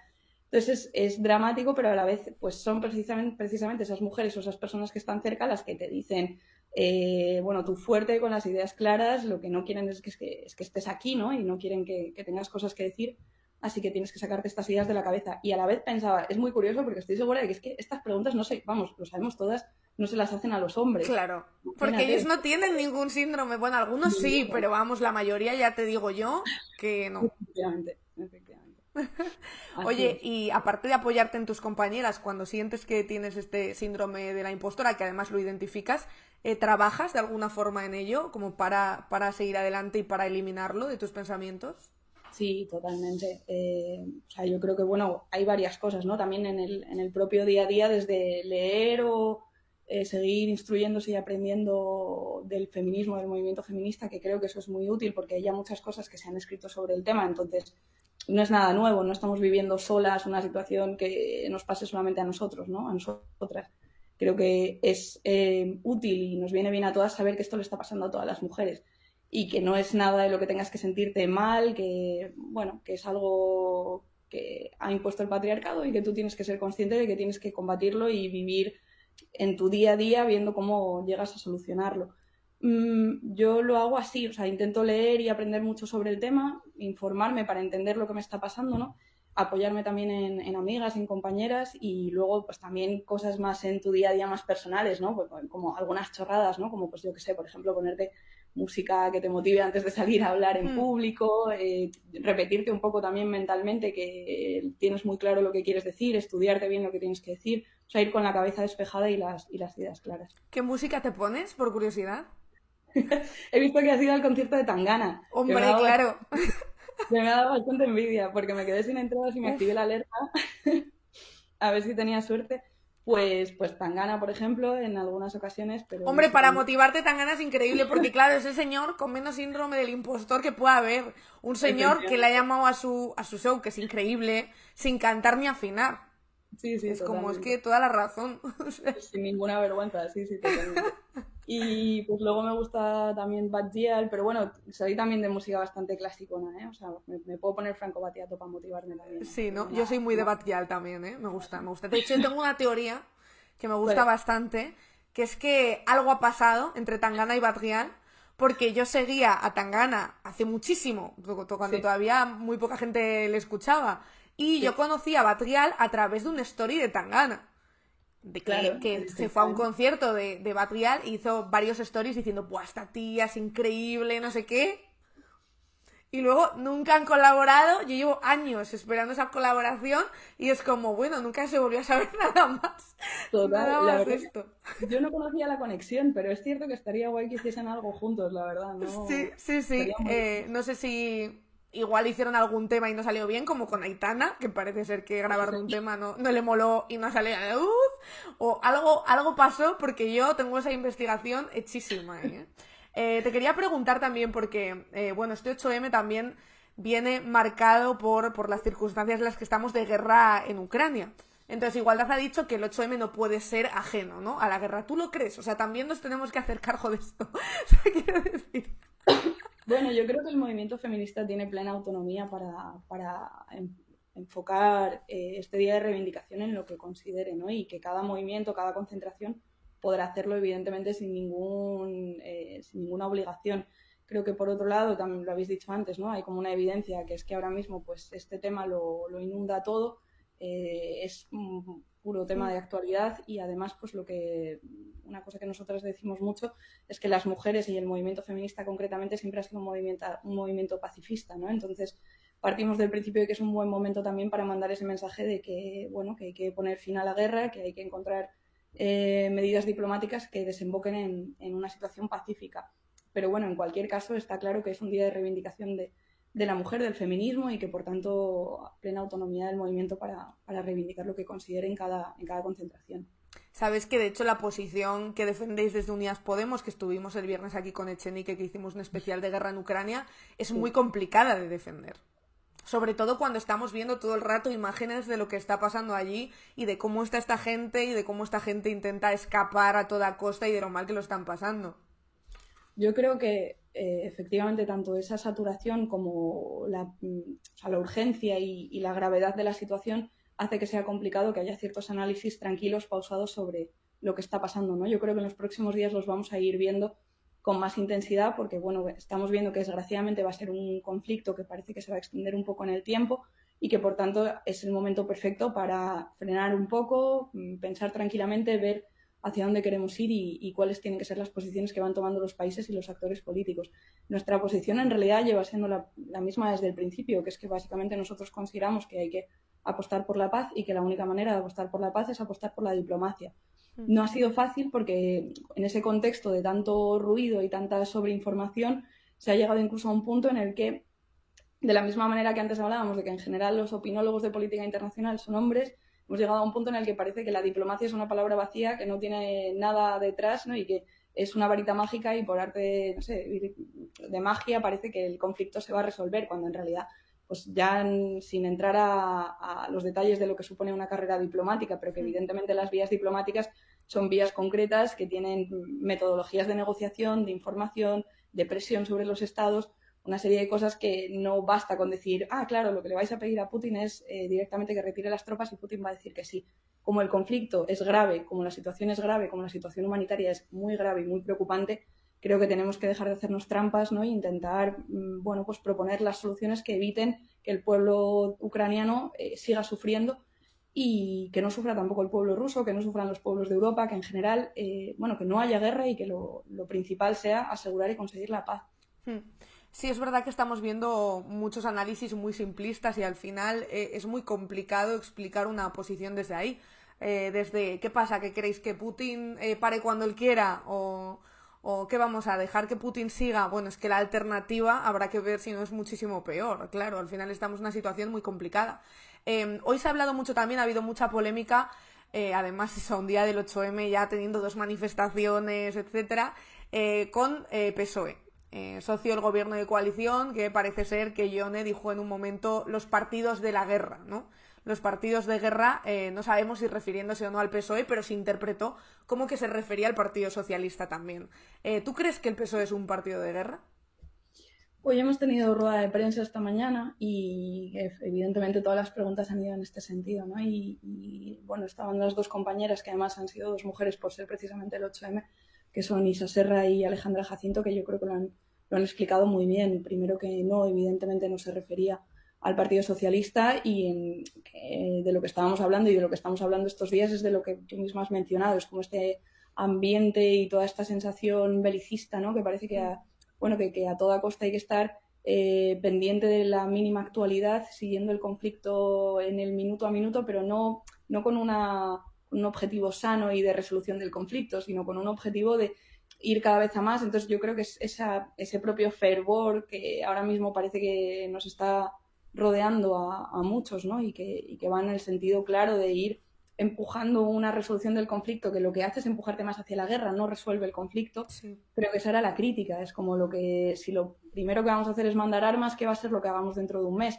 ¿Qué vamos a hacer dentro de un año? O sea, a lo mejor lo que hay que hacer es decir que precisamente lo primero que tendríamos que estar haciendo es mandando observadores internacionales y haciendo y favoreciendo toda esa diplomacia y toda esa conversación y esa negociación que se está dando entre ambos países y que lo que necesita es que, eh, bueno, que lo favorezcamos, que lo apoyemos, que, seamos útiles también en ese sentido, ¿no?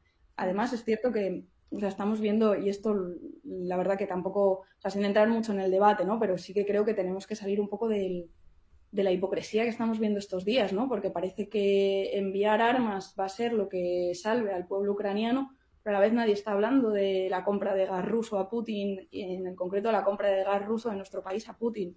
Entonces, creo que es lo que decíamos antes, vamos a tener que ir estos días analizando tranquilamente el conflicto, saliendo un poco de estas dinámicas tan tóxicas en las que parece que si dices esto o lo otro eres eh, favorable a Putin y no tienes una postura, o sea, no podemos recurrir a la moral tampoco para solucionar un problema que es muy profundo, que es decalado y por el que está sufriendo mucha gente. Creo que hay que analizarlo tranquilamente con la cabeza fría y con las ideas y todas las propuestas políticas posibles y es lo que estamos intentando hacer.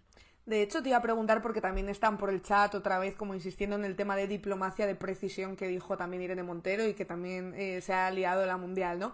¿Tienes la sensación de que con Podemos se permite un poco todo en los medios de comunicación? Porque es verdad que cada palabra que se dice parece que es diplomacia de precisión. Tampoco me parece a mí que haya que darle muchas vueltas. O sea, quiero decir. No, es lo que estábamos diciendo antes, ¿sabes? Es como, imagínate que cualquier tertuliano hombre hubiese hablado de diplomacia de precisión en la sexta noche hace 24 horas. ¿Crees que alguien hubiese reparado en que diplomacia de precisión aparentemente es un término que según no sé qué eh, opinadores de las redes sociales es una expresión vacía? creo que no, y creo que el término diplomacia de precisión es muy preciso, muy concreto, ¿no? Que es básicamente, bueno, pues seguir apostando por las vías diplomáticas. Hay, es que podríamos entrar en un debate, ¿no? En qué consiste, cómo, cómo hay que apostar por la diplomacia, cómo hay que reconocer a todos los estados como actores válidos, dispuestos y capaces de sentarse a negociar, a hablar, a llegar a un acuerdo, pero creo que hemos sido clarísimos y que ese es el problema en realidad, que cualquier cosa que, que digamos Concretamente, en el caso de Podemos pasa mucho, pero si además son mujeres, son jóvenes, eh, va a pasar más, va a ser objeto de puesta en duda, de ridiculización, de burla, ¿no? De, pues esto mismo, es lo que, lo que te decía antes. Yo he estudiado relaciones internacionales y tengo claro que diga lo que diga sobre Rusia o Ucrania, la primera reacción va a ser ¿qué sabrás tú sobre Rusia, o Ucrania? Claro. Mm, bueno, pues a lo mejor eh, hay que tomárselo con calma, intentar eh, que pasen un poco estos días y que vayamos ofreciendo soluciones realistas, ¿no? Y otra pregunta que están haciendo mucho por el chat, Yolanda Díaz, ahora mismo, ¿cuál es la situación? Porque le pregunté también a Chenique el otro día, eh, ¿puede haber ruptura eh, entre Yolanda Díaz con el resto de Unidas Podemos o realmente es todo un bulo de los medios, un rumor? Nosotros tenemos muy claro desde el principio y lo hemos dicho siempre que, Yolanda es nuestra candidata y que además es la mejor candidata. Eh, somos conscientes de que precisamente por, ese, por esa insistencia también mediática y esa persecución que muchas veces hemos sufrido, somos un actor político eh, que tiene menos capacidad para llegar a ciertos sectores, pues porque, bueno, esto es una evidencia, ¿no? Entras en Podemos y lo primero que eres es una serie de adjetivos eh, que van acompañados con el cargo, de, que no voy a enumerar, bueno, yo qué sé, desde filetarra eh, bolivariano, ¿no? Todas estas cosas, es claramente un encasillamiento en una parte reducida del arco político, de tal manera que no tengas esa capacidad para llegar a otras personas y esto hace que sea complicado em, mandar ciertos mensajes. Yolanda tiene la, la, gran tarea y además creo que tiene esa virtud, que es que puede hablarle a, ciertos sectores a los que quizá nosotros ya no llegamos o llegamos en su momento y ahora mismo no, no estamos sabiendo llegar y creo que no cabe ninguna duda de que va a ser la mejor candidata, va a ser nuestra candidata y que no, no hay ninguna otra opción, ¿no? Entonces, ojalá ella lo decida así y sea así. Claro, pero es verdad también que si ella eh, sigue adelante con la formación de este proyecto político, que parece que sí que va a llevar a cabo, ella querrá ir con sus listas también. Entonces entiendo que ahí es cuando suelen venir los conflictos en los partidos. En realidad es todo una cuestión de, eh, de, lo que te comentaba antes, o sea, lo que está en el interés de todos, sea un partido político, sea una persona en concreto, es ampliar el espacio político en el sentido de llegar a más gente, convencer de ciertas políticas a más gente, ser un movimiento más transversal, no más amplio, que llegue a todo el mundo y que convenza a toda la sociedad española. Entonces creo que si todos tenemos claro eso y me consta que, que es así, no creo que eso vaya a ser un problema. Hmm. Y volviendo al tema del 8M feminismo, que es el tema que nos compete un poco hoy, em, ¿cómo, digamos, acercar posturas con, por ejemplo, el feminismo transexcluyente? O sea, no sé, ¿cómo debemos abordar ese debate? Yo creo que, bueno, nosotros partimos del principio de que hay que reconocerle los derechos a todas las personas, ¿no? Y que, por tanto, también hay que legislar para todas las personas. Em, creo que la clave está precisamente en encontrar esos puntos de, encuentro, ¿no? En esas cosas que nos unen y poco a poco ir, bueno, dejando que el movimiento feminista siga desarrollando sus debates, siga impulsándolos hasta que llegue a otra vez ese, lugar de encuentro en el que podamos, bueno, defender todas eh, cosas que, que, nos unen y que no nos separan o nos dividen. ¿Y cuándo descubriste tú el feminismo? Pues en realidad, em, o sea, lo descubrí hmm. de una manera un poco curiosa. O sea, yo me mm, empecé a leer eh, sobre feminismo, no sé, más o menos como con. No, tan pronto en realidad, como con 16, 17 hmm. años más o menos, pero de manera un poco inconsciente. O sea, quiero decir, bueno, pues yo qué sé, igual que puedes leerte un libro sobre periodismo que llega a tus manos, un libro de política internacional, eh, sin, sin, prestarle quizá toda la atención o ser consciente de todo lo que estaba hmm. significando leer eh, sobre el tema. Y en un gesto que fue un cumpleaños de mi madre, le regalé un libro de Chimamanda y mi madre me preguntó mm, de qué era. o sea, era un libro muy chiquitito, ¿no? Que era lo típico de, bueno, pues mi yo qué sé, voy a regalárselo a mi madre a ver si a ella también le interesa esto y quiere leérselo. Y lo primero que hizo fue ponerme cara, me torció un poco el gesto, que a mí me sorprendió un poco porque me dijo, bueno, me, me soltó la típica frase de, yo no soy feminista, es que yo soy mujer. También fue hace unos cuantos Claro. años.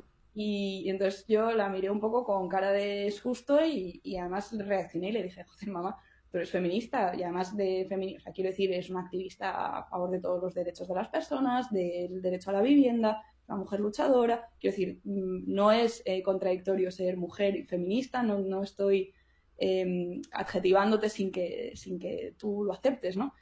Y entonces se leyó el libro, que como era muy cortito, pues al cabo de dos o tres días me dijo lo que le había parecido y me gustó su reacción, que fue como, oye, gracias por habérmelo regalado, efectivamente me ha, me ha gustado, creo que tenías razón y voy a leer más sobre el tema. Y en ese momento, como que mi cabeza hizo clic y pensé, pues igual esto tiene más, más fuerza y más poder de lo que parece. Eh, si yo he conseguido con un gesto que es regalarle un libro a mi madre, que mi madre me diga, oye, me ha gustado, voy a leer más sobre el tema. Así que creo que ese fue un poco el momento. ¿Te acuerdas de qué libro era? Pues ahora mismo no, eh, la verdad. Recuerdo, o sea, era el- uno de. Lo que pasa es que varios tienen la misma portada, ¿no? Que era como con los círculos. Mm. No sé si. Ay, ya sé cuál, qué- ya sé cuáles estás diciendo.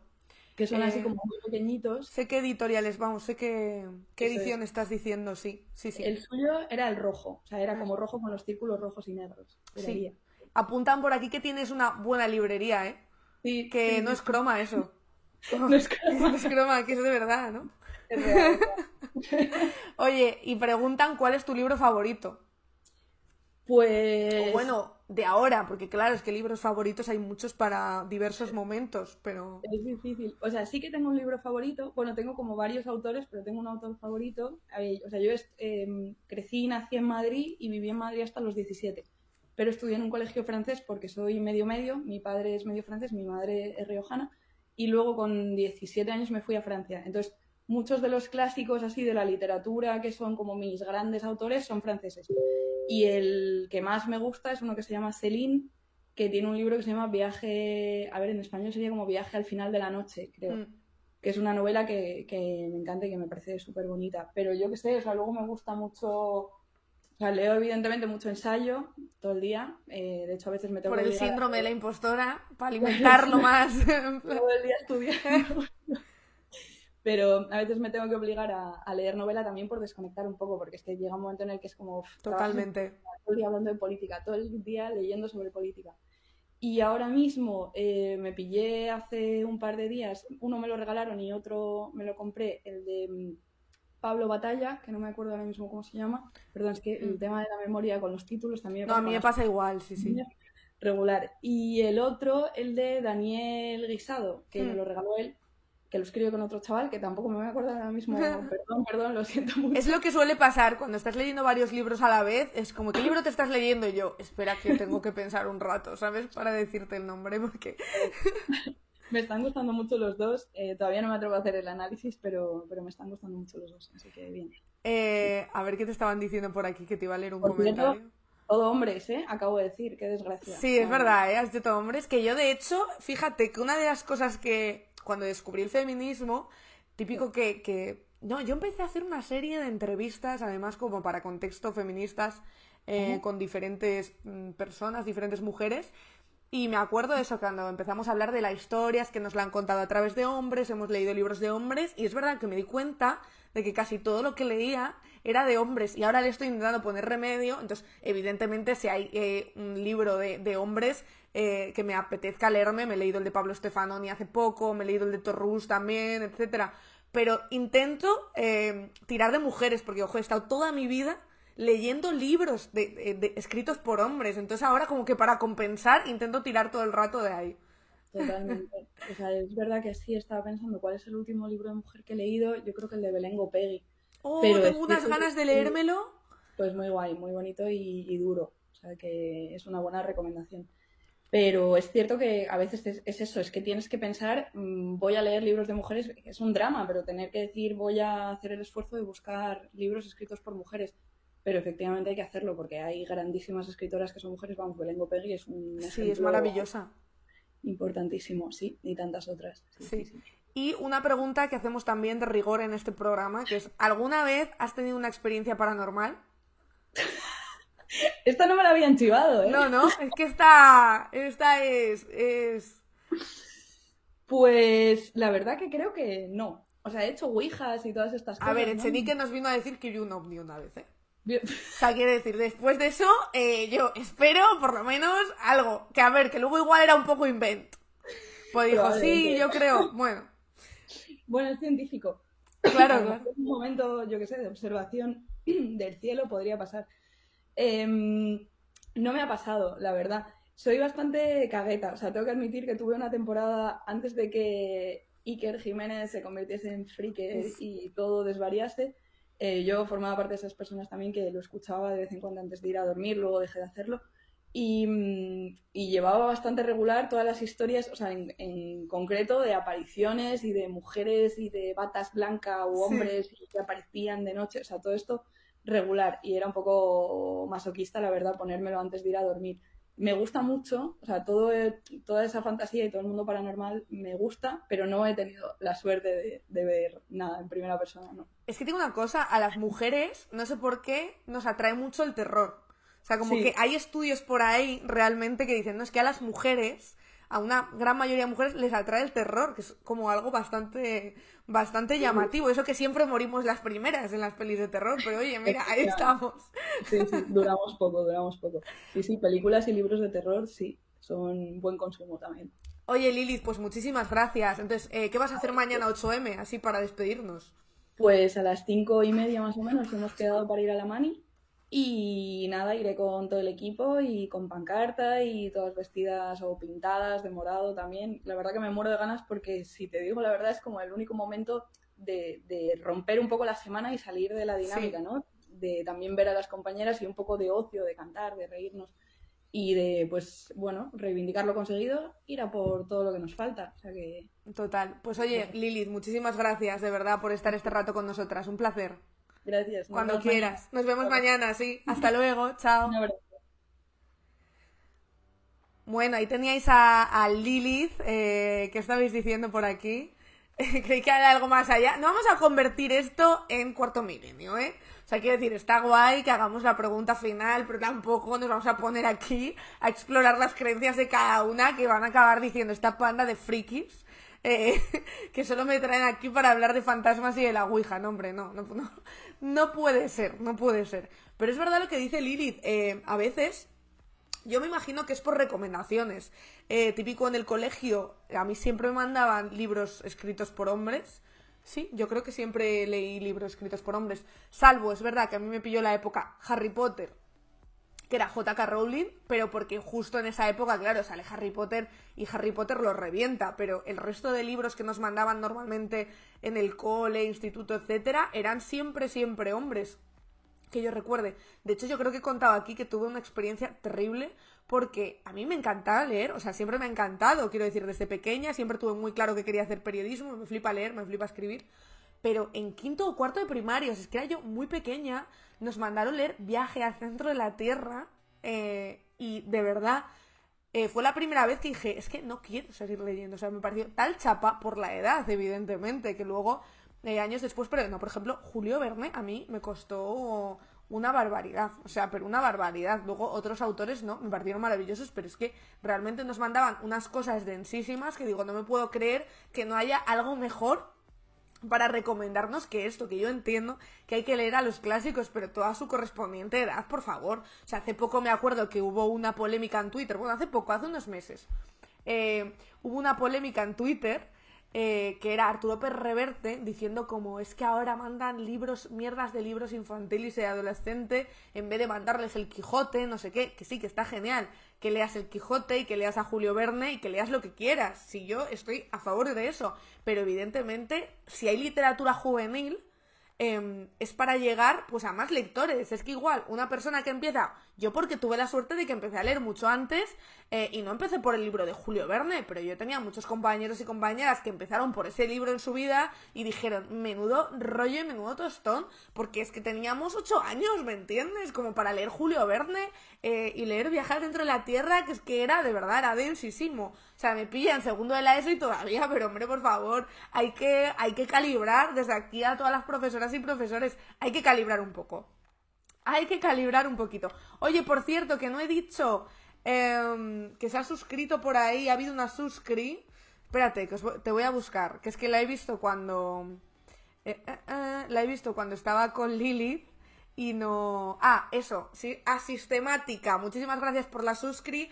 Os recuerdo, por cierto, que si tenéis Amazon Prime, tenéis un mes gratis de suscripción, que la podéis, oye, si tenéis algún amigo y tenéis la contraseña de Amazon Prime, no os voy a decir yo que no la uséis tampoco. Y si no tenéis, pues son tres euros y pico, chico, que tampoco es tanto. Que seguro que muchas os vais a comprar un pintalabios morado para mañana. Eh, si alguien quiere uno, yo tengo dos. Eh, tengo dos porque eh, me fui a León me compré un pintalabios porque me apetecía morado, no para el 8M, o sea, quiero decir, me apetecía comprármelo. Y no hay probadores todavía en León, porque, porque con el tema COVID y tal todavía no hay. Y entonces me cogí uno horroroso, eh, volví y me cogí otro que tampoco me gusta, pero bueno, mira, o sea, yo qué sé, si alguien los quiere, pues, pues pues pa ella o para él, de verdad. El sorteo para cuando ya, Cris Mola, es que no me ha dado tiempo. No me ha dado tiempo, me dijeron, conéctate, tal, no sé qué, y lo vemos, pero es que hoy realmente he llegado de trabajar eh, en hora veinte y pico y me he sentado aquí. Eh, o sea, cuando, o sea, cuando le he dado a iniciar transmisión, acaba de llegar a casa. No, espero que me dé tiempo para pasado, porque mañana lo puedo mirar por la mañana, aunque no ocurre, pero para mirar eso me da y ya yo creo que pasado mañana lo puedo hacer. Em, a nosotros nos mandaban mucho a Gloria Fuertes cuando eran pequeños, luego ya de mayores todo tíos. Usted también es verdad que yo, claro, también depende mucho del cole al que haya sido, pero yo que fui en León a un cole de monjas, yo las lecturas que me mandaron las recuerdo mm, fatal, o sea, yo porque tenía eh, un interés más allá de, lo que leía en el colegio, pero si no, seguramente ahora mismo no, no creo que fuera una, una ávida lectora, ¿sabes? Si tuviera en cuenta em, los libros que me mandaban en el cole, de verdad, o sea, yo es que es eso, siempre me gustó mucho, mucho leer. Siempre, siempre me ha gustado, pero los libros del cole los recuerdo como una cosa terrible. Bueno, de hecho, eh, hostia, qué libro me mandaron una vez de historia que era una tremenda chapa. O sea, es que además un tocho así de decir, mire señor, o sea, yo no puedo leer esto porque es que me va a dar algo. Y recuerdo que lo leímos tres personas en la clase, solo. Tres personas en la clase. Y luego nos hizo un examen como para. Iba a hacer el examen a todos y decidió que, mira, eh, no, no, los pilares de la tierra me lo leí, pero porque quise, no sé, no me lo mandaron. Era un libro muchísimo más rancio, pero muchísimo más rancio. Y. ya estáis con la Santa Marina, ¿no? Hijos de puta. A Santa Teresa, efectivamente, a Santa Teresa fui. Eso es, a Santa Teresa. Y mm, a las teresianas de León allí, que yo estuve, o sea, el cole súper bien, yo estuve ahí muy, muy, muy feliz, pero las lecturas, de verdad, o sea, unos libros regulares, regulares. Eh, no, era un libro de historia súper rancio, tan rancio, que solo nos lo leímos tres personas de la clase y al final, en vez de entrar obligatorio para el examen, hicieron tanta presión las compañeras y los compañeros que entró solo para subir nota. O sea, fue impresionante. La Biblia también me la he leído, Crismola. O sea, vamos y me he leído la Biblia. Y te digo una cosa, la verdad es que tuve una profesora de religión em, bastante buena, ¿eh? Eh, Más para estar en un cole de monjas y tal. La tía era... A ver, abierta entre muchas comillas, pero había cosas que, joder, que la tía era muy guay. Eh, además, ella había estudiado teología en Roma y la tía sabía muchísimo y nos contaba un montón de, de muchísimas religiones, que es verdad que hay en otros coles que casi se niegan o dan muy de perfil las otras religiones y ella no, ella nos enseñaba un montón de cosas. O sea que en ese sentido, con esa profe, por ejemplo, sí que, sí que tuve bastante suerte, la verdad, así que considero que tuvimos, tuvimos suerte. Bueno, a ver, ya vale hablar de mi vida. Eh, no estoy aquí yo, aquí para contar mi infancia eh, y mis fobias y mis miedos. Eh, otro día, si queréis, hacemos un, un, una de cotillar. Bueno, por cierto, el concierto de Tangana. Voy a hacer un parón para comentar el concierto de Tangana, que fue muy fuerte. ¿eh? Estuvo increíble el concierto de Tangana eh, el fin de semana en Madrid, fue impresionante. Eh, fueron todos, en plan, Omar Montes, Nati Peluso, Carmona, Kiko Veneno, La Húngara, o sea, eh, conciertazo. Os digo más, que sabéis que a mí me gusta mucho el, solse- el salseo y cuando viene Penny rajamos mucho de Rosalía. Zetangana, que era, eh, recuerdo la gira de su disco El Madrileño. Cantó la canción que tenía con Rosalía, aquella canción que sacó hace tanto cuando estaban juntos todavía.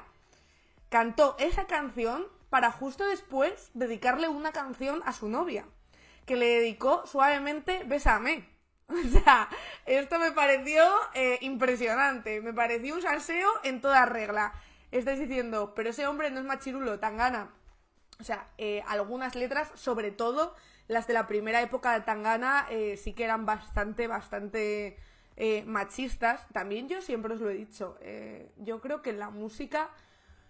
O sea, yo al final, Tangana igual no lo escucho tanto por la letra. Igual el disco del madrileño sí, igual que Batrial, no lo escucho por la letra. Lo escucho porque me mola, porque me motiva, porque mm, me gusta perrear, porque lo que sea. O sea, creo que hay músicas para todos los momentos y yo creo que no nos debemos de poner límites en lo artístico. O sea, sinceramente, si algo te gusta, escúchalo, si un cuadro te mola, eh, míralo. Ahora, eh, si puedes ser consciente de, oye, mira, pues este mensaje es verdad que es machista y de hecho yo creo que Tangana evoluciona muchísimo en las letras. O sea, si analizáis las letras que tenía hace años, que eran verdaderamente terroríficas, o sea, que yo escuchaba, porque yo siempre he escuchado, como os digo, muchos géneros musicales, he escuchado reggaetón, trap, y eh, de verdad hacía unas cosas que yo a veces decía, mira, yo esto no, o sea, esto me parece bastante fuerte, pero ahora con el disco El Madrileño, hombre, yo creo que, que está bastante que está bastante guay, que ha, ha cambiado muchísimo, muchísimo las letras. No creo que tenga nada que ver el madrileño con los discos anteriores, la verdad, pero vamos, que aquí cada uno y cada una, pues oye, que escuche lo que quiera. Si somos conscientes de los mensajes que manda uno y los que mandan otros y, si una letra es machista o no, pues a mí me parece, me parece bien. Em, no conozco ningún nombre de los que estás diciendo. ¿Cómo soy viejuno? Catzano, hombre, Antonio Carmona. Kiko Veneno. Chico, pues más viejuno que eso, la húngara. O sea, quiere decir que, no son cantantes de ahora. O sea, no, no, no, no es gente que saque temas ahora. Quiero decir que Tangana se ha marcado un disco que es el madrileño tirando de grandes referentes eh, de la canción eh, española y por eso se ha marcado el discazo que se ha marcado, probablemente, por haber cambiado completamente, bueno, completamente, casi completamente su estilo y haber encontrado, desde luego, su registro. Que oye, luego pueden pasar muchas cosas, igual hace otro disco completamente diferente. Ahora sí, estáis diciendo, Kiko Veneno, sí, le viene el cierre de campaña de UPN y FEMA, pues tiene una canción muy guay, Tangana y Kiko Veneno, eh, del disco El Madrileño, y pues allí estuvo también cantándola. A mí este tipo de, eh, de, música, me encanta que esto se haya convertido, a ver, yo tengo una idea de música, o sea, quiero decir, más allá de como mera oyente, que me gusta la música y tengo música para muchos momentos. Escucho música clásica cuando trabajo, eh, yo qué sé, escucho un poco de todo. Eh, pero yo creo que cada uno y cada una tenemos nuestros momentos de escuchar una canción u otra y yo, sinceramente, yo eh, creo que no hay que cohibirse con nada. Eh, escúchalo, luego ya decidirás si te gusta o no te gusta, si quieres seguir escuchándolo o no, si la letra te parece demasiado o no, pero vamos, eh, yo sinceramente yo creo que hay que escuchar de todo. Eh, también soy muy, además no me gusta nada este debate entre alta cultura y baja cultura, porque me parece que una persona que escucha a James Rhodes y que va a un concierto de James Rhodes puede ir a un concierto de Tangana perfectamente. O sea que yo no creo nada en esos debates, creo que están muy anticuados y yo, pues eso, que cada uno y cada una escucha lo que quiere. El ska, o sea, yo he escuchado mucho escape también, extremo duro, por eso te digo que, que yo para esto soy bastante, bastante abierta de mente. Es legítimo, claro, escuchar trap. Muchas gracias, Flamsy.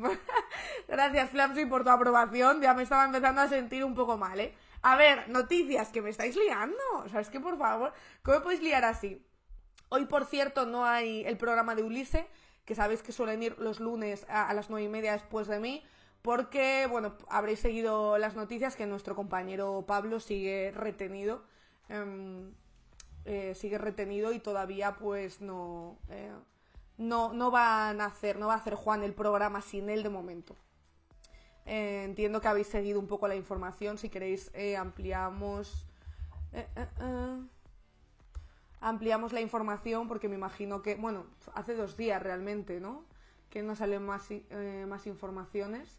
Eh, lo último que sabemos es que, pues, que le detuvieron en Polonia y que está en una lista como de prorrusos, le han acusado de espiar para Rusia, etcétera. Entonces, como comprenderéis, Eulise lo hacen, lo hacen siempre Juan y Pablo, y ahora mismo, pues Juan probablemente no tendrá los ánimos como para um, hacer el programa él solo, más sabiendo que su compañero está viviendo esa situación allí, que esperemos se solucione y sinceramente esperemos que, que la embajada y que la diplomacia española sirva también para ayudar a los y las periodistas que están allí, que además muchas veces hemos comentado esto, eh, los periodistas normalmente, a no ser que sean eh, un corresponsal de radio, televisión española, etcétera, suelen ser freelance, es decir, autónomos, que van allí eh, sin ninguna seguridad de ningún tipo, ningún medio grande que les respalde, y cuando no hay un medio grande que te respalde, eh, todo esto, todo este papeleo y todo, y todo este interés es mucho más complicado que te ayuden y mucho mm, ya no complicado porque yo entiendo que al final le acabarán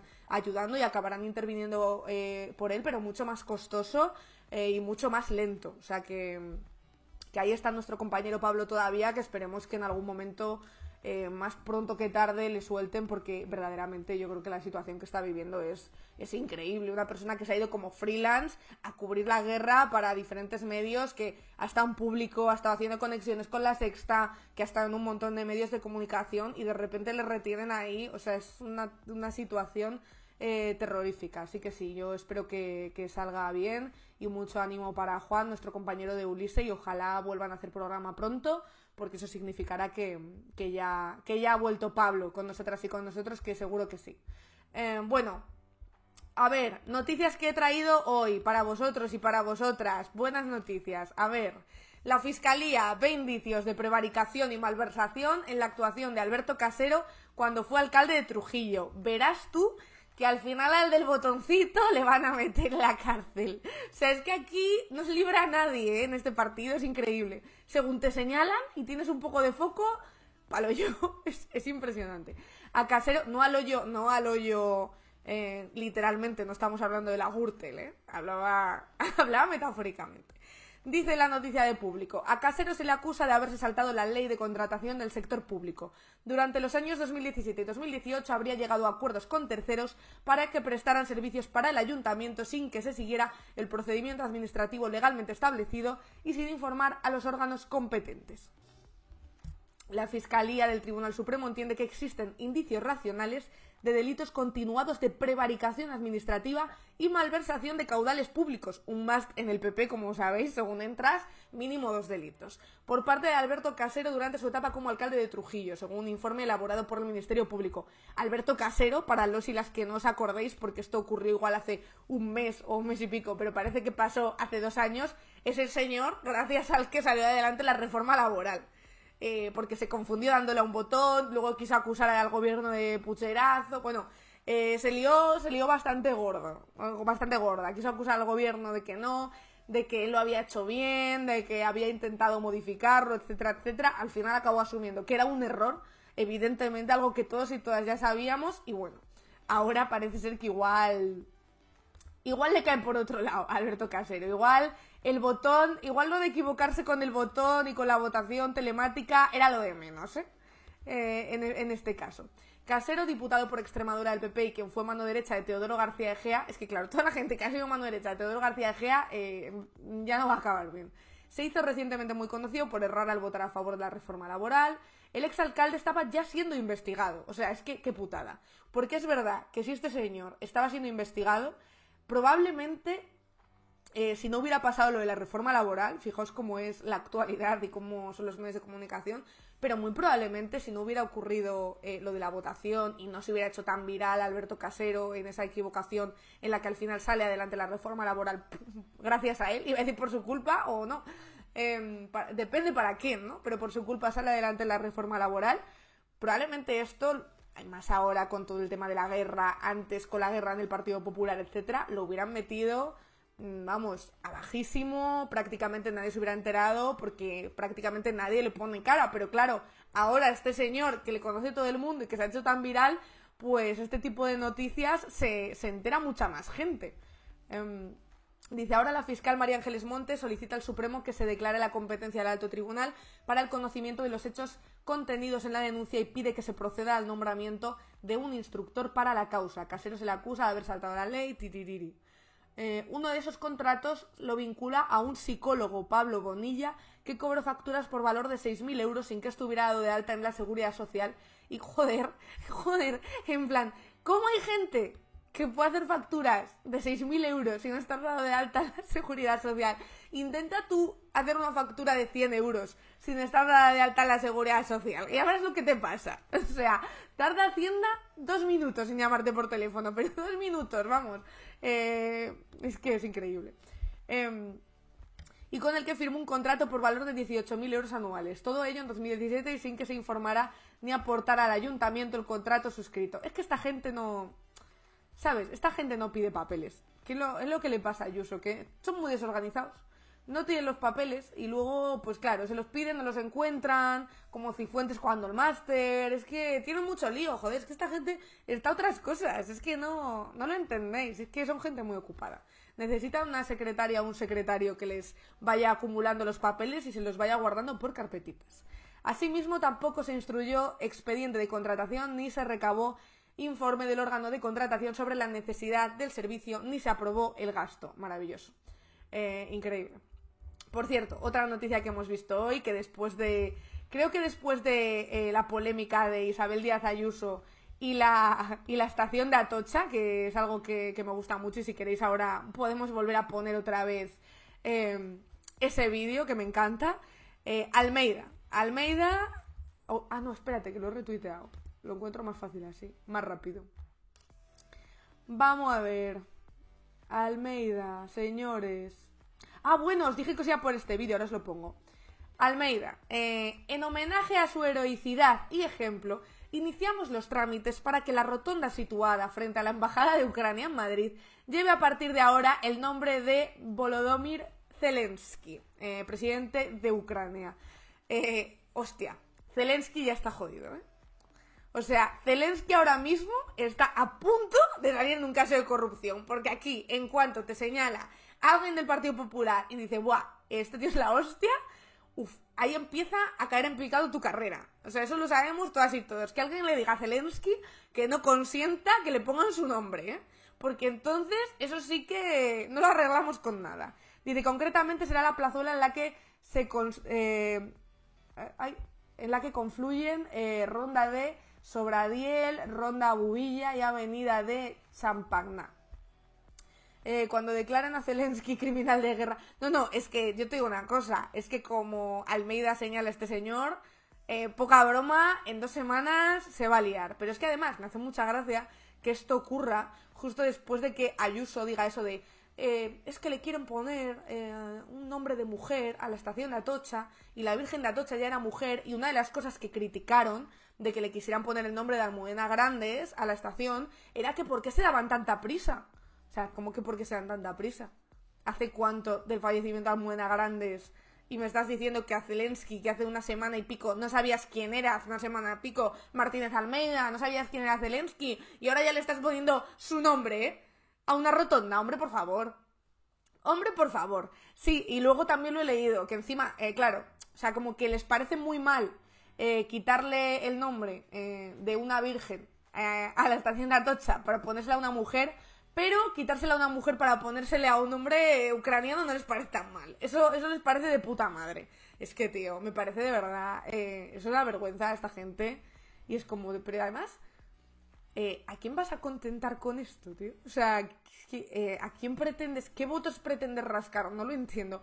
Después los populistas somos nosotros, que es muy fuerte. Además, justo cuando hace cuatro días que ha soltado Ayuso la gran perla de, de la estación de Atocha eh, y habéis dicho que es que, claro, tenemos mucha prisa en poner el nombre de Almudena Grande, es como, ¿y tú? ¿Y tú? ¿Que no conoces a este señor de nada? que hasta hace una semana no sabías ni su nombre y ahora le quieres poner el nombre a una... O sea, es que yo, de verdad, alucino. También es verdad lo que dice Watboy, ¿eh? me parece humillante que te dedique una puta rotonda. Hombre, por favor, pónselo a otra cosa. Es que una rotonda, una rotonda que son inventos además.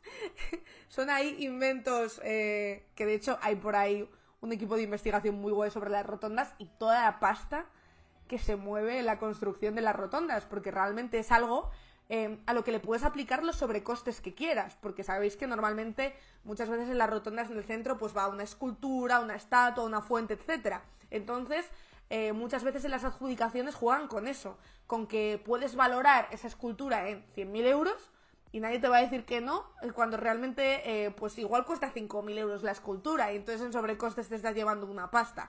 El vídeo de Ayuso, os lo voy a poner. Eh, hay una persona maravillosa que ha hecho eh, del vídeo de Ayuso este famoso en el que se queda eh, en blanco o ve un fantasma o no sé qué, ha hecho una parodia con una escena de The Office que de verdad yo creo que he visto este vídeo unas cuatro o cinco veces hoy. Eh, más o menos, ¿eh? Yo creo que por ahí, por ahí debo ir, os lo voy a poner. Os lo voy a poner, ya veréis. Sobre el nombramiento de esta nueva estación, bueno, lo que sabemos es que el Gobierno quiere dar nombre de mujer a, a otras estaciones y ponerles eh, el nombre de una mujer. Y yo lo que creo es que la Virgen de Atocha ya era mujer.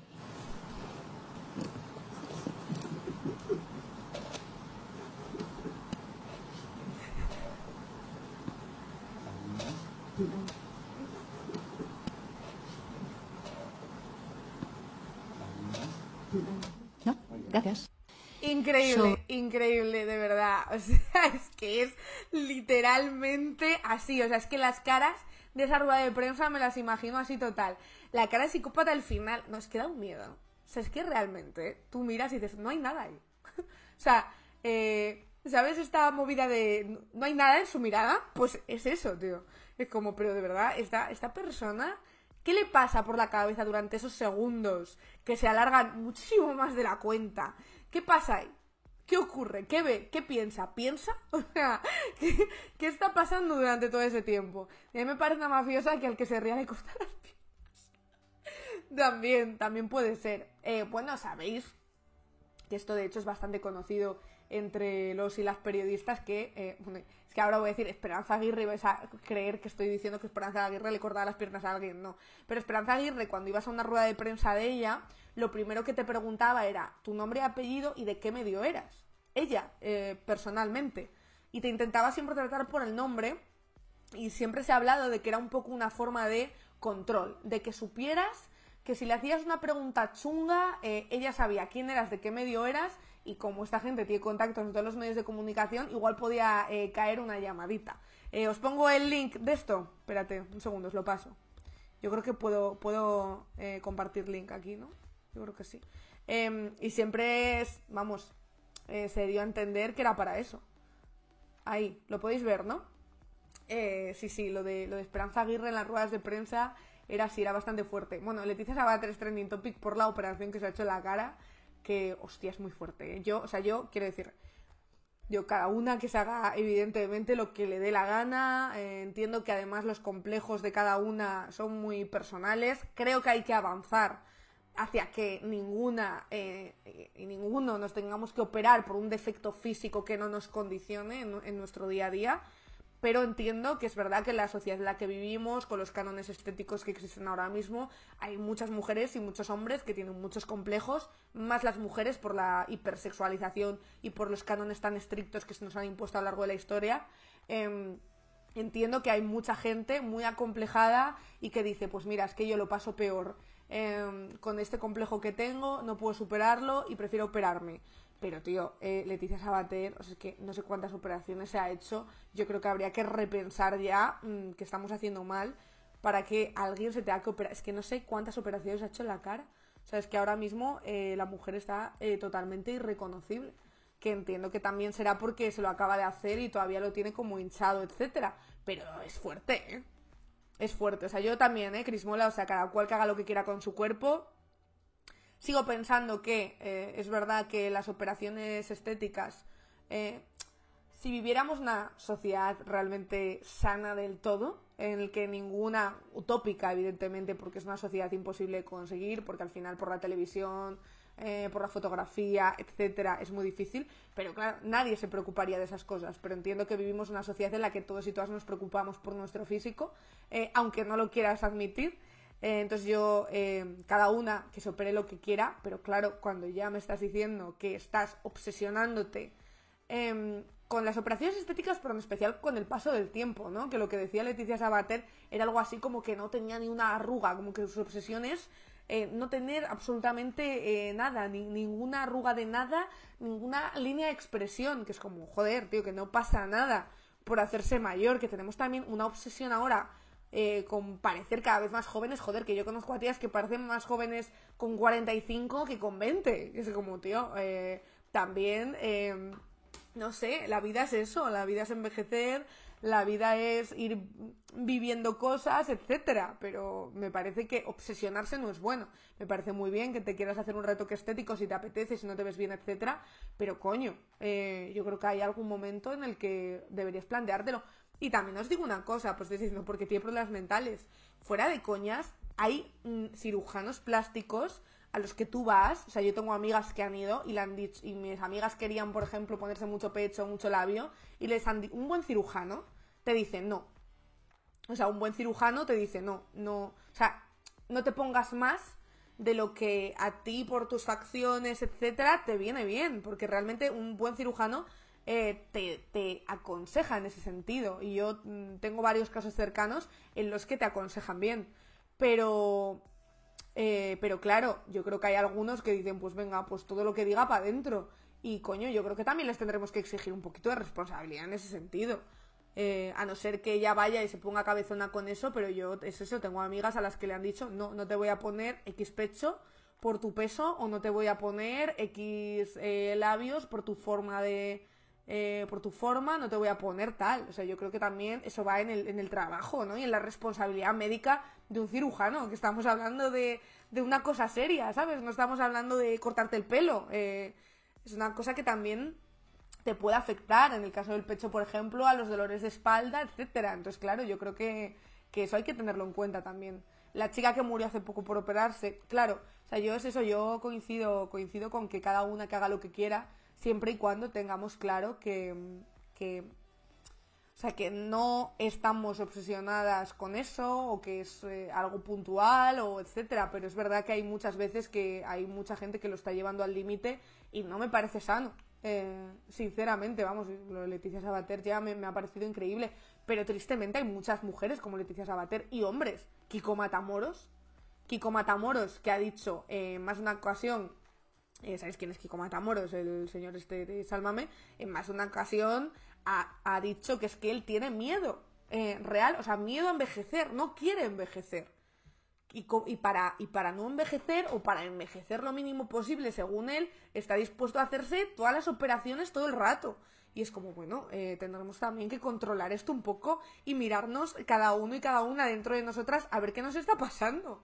Porque claro, eh, una cosa es que quieras parecer más joven, que tengas eh, una rúa que no te gusta, que tengas, etcétera, y otra cosa es que nos obsesionemos. Yo creo que eso, eso ya eh, son palabras mayores. A ver, más noticias de hoy, eh, que hoy me estoy enrollando muchísimo. Me estoy enrollando... Ah, buebu, una cosa divertidísima que me ha gustado mucho, que seguro que habéis visto hoy, porque yo creo que también se ha hecho bastante viral por ahí por redes sociales, etcétera. A ver. A ver, la sesión de fotos que se ha marcado Macron, ¿eh? Porque, escucha, que una crisis diplomática y una guerra eh, no te quiten una buena fotito, ¿eh? En esto Pablo Casado era muy experto. Si hubiera estado Pablo Casado todavía de jefe de la oposición, que sé que está de jefe de la oposición, pero ya no es de real jefe de la oposición.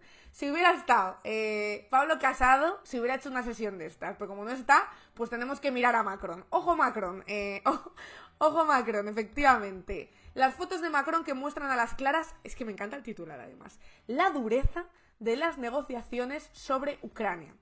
Eh, una fotógrafa accede al despacho del presidente galo en sus mayores momentos de desesperación esta crisis. Me vais a flipar, ¿eh? Esto es muy fuerte, o sea, esto es muy fuerte. Eh, luego nos vamos a meter en el Twitter de Pablo Casado por si ha dicho algo, yo creo que no. Eh, yo hace mucho, tengo las notificaciones de Pablo Casado activadas, hace mucho que no le veo tuitear nada. Eh, no tienen vergüenza, efectivamente. O sea, mira esto. Mira esto aquí diciendo, joder, me he dejado la lavadora sin tender, me cago en mi puta vida. ¿Por qué he hecho eso? ¿Por qué no la atendí cuando tuve una oportunidad? Eh, por favor, eh, hay más, hay más. O sea, es que mira qué foto, es que mira. Mira, mira esta. Esta sí que es muy Pablo Casado, ¿eh? Esta me recuerda un poco a Pablo Casado frente al espejo. Esta, esta es de, de sufrir. Decir, Dios, ¿qué hago? He invertido todo en criptomonedas. No, ¿por qué? Lo he perdido todo, todo mi dinero. Está ahí, está ahí. ¿eh? Está... Esto es cuando te sale mal la inversión en criptos. O jugando al Fortnite. Efectivamente, Carlos, también, también es un buen título. Jugar aquí, jugando al Fortnite. Sirve como facepalm, efectivamente. Si fuera vídeo, lo hubiéramos pillado ya. Eh... Mira, mira. Oh, oh. En plan, madre mía, no sé qué. No sé qué serie ver hoy en Netflix. ¿Debería haber Euforia? ¿Debería empezar Euforia o ya llego tarde a esa, a esa corriente? Me espero a la siguiente y ya me apunto a esa, ¿no? Es un poco, un poco lo que probablemente esté pensando ahí Macron. Eh, aquí rezando, aquí puro estilo Ayuso. Ojo Ayuso, que tiene su foto de la Virgencita, es así. Eh, aquí diciendo, vamos a ver.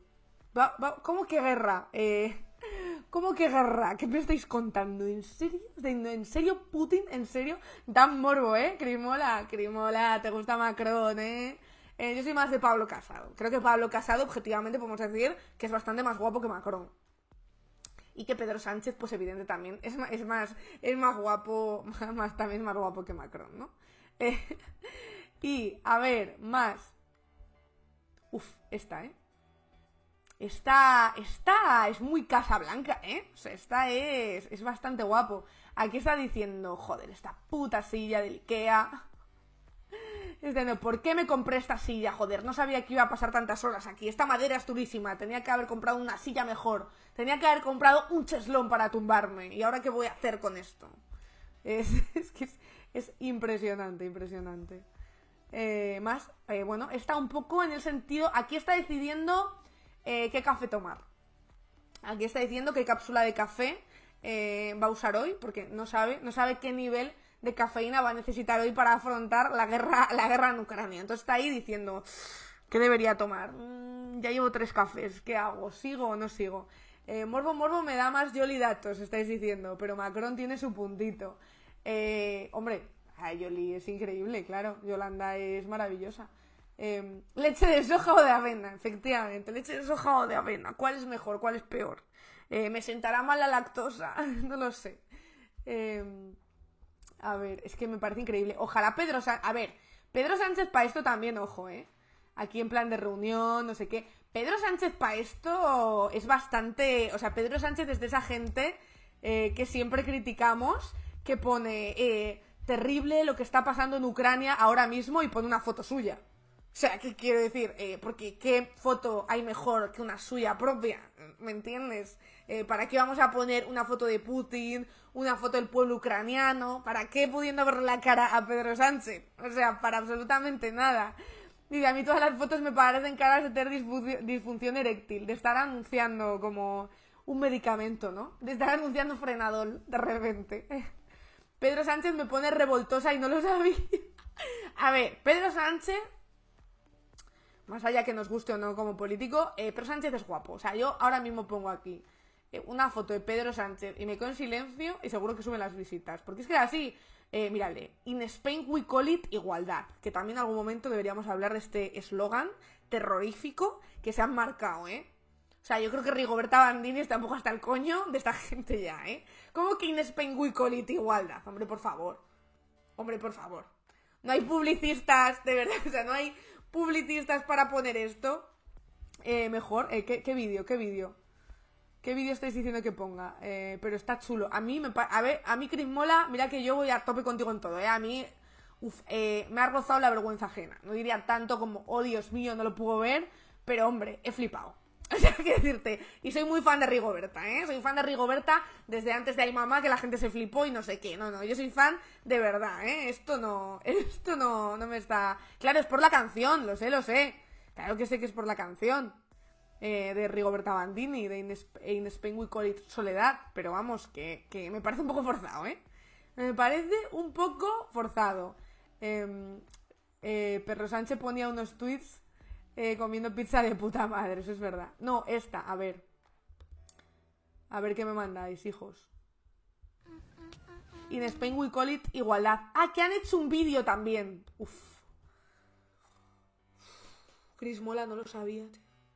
Chris Mola, eh, Chris Mola, por cierto, no hemos hablado de una cosa. Tú aquí dijiste hace tres meses, de repente viniste aquí al chat a contar que Albert Rivera y Malú habían roto y resulta que han roto de verdad. Eh, todos nos echamos encima de ti diciendo, pero ¿qué dices, Chris Mola, que no han roto no sé qué? Y resulta que tres meses después, ¡boom! Ahí teníamos la ruptura. Chris Mola, Chris Mola, eh, a ver si eres tú la tercera persona entre Malú y Rivera, que no me enteré yo, ¿eh? Que ha roto una de las parejas más importantes de España. Eh, vamos a ver el vídeo. Os digo que. Uf, eh, no lo sé. Eh, bueno, vamos a verlo, vamos a ver, a ver, a ver qué podemos comentar. A ver si no deja de venir aquí la gente de, de Podemos y PSOE y tenemos que hacernos de derechas para que vengan invitados, ¿eh? Vamos a ver, vamos a ver. In Spain we say bailar.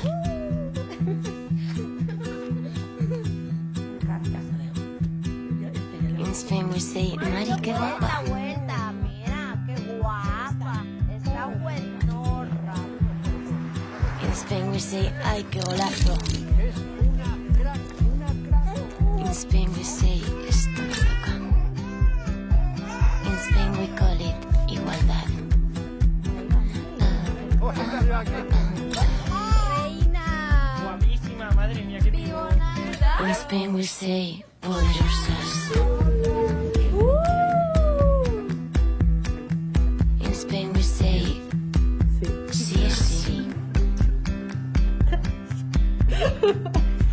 Hombre, he de decir que de momento la verdad es que me ha sorprendido para bien, ¿eh? Eh, la verdad es que el eslogan me da bastante pereza, pero el vídeo me está gustando, el vídeo me está gustando. ya ya estás Nuria. Ilusión. Que me muero.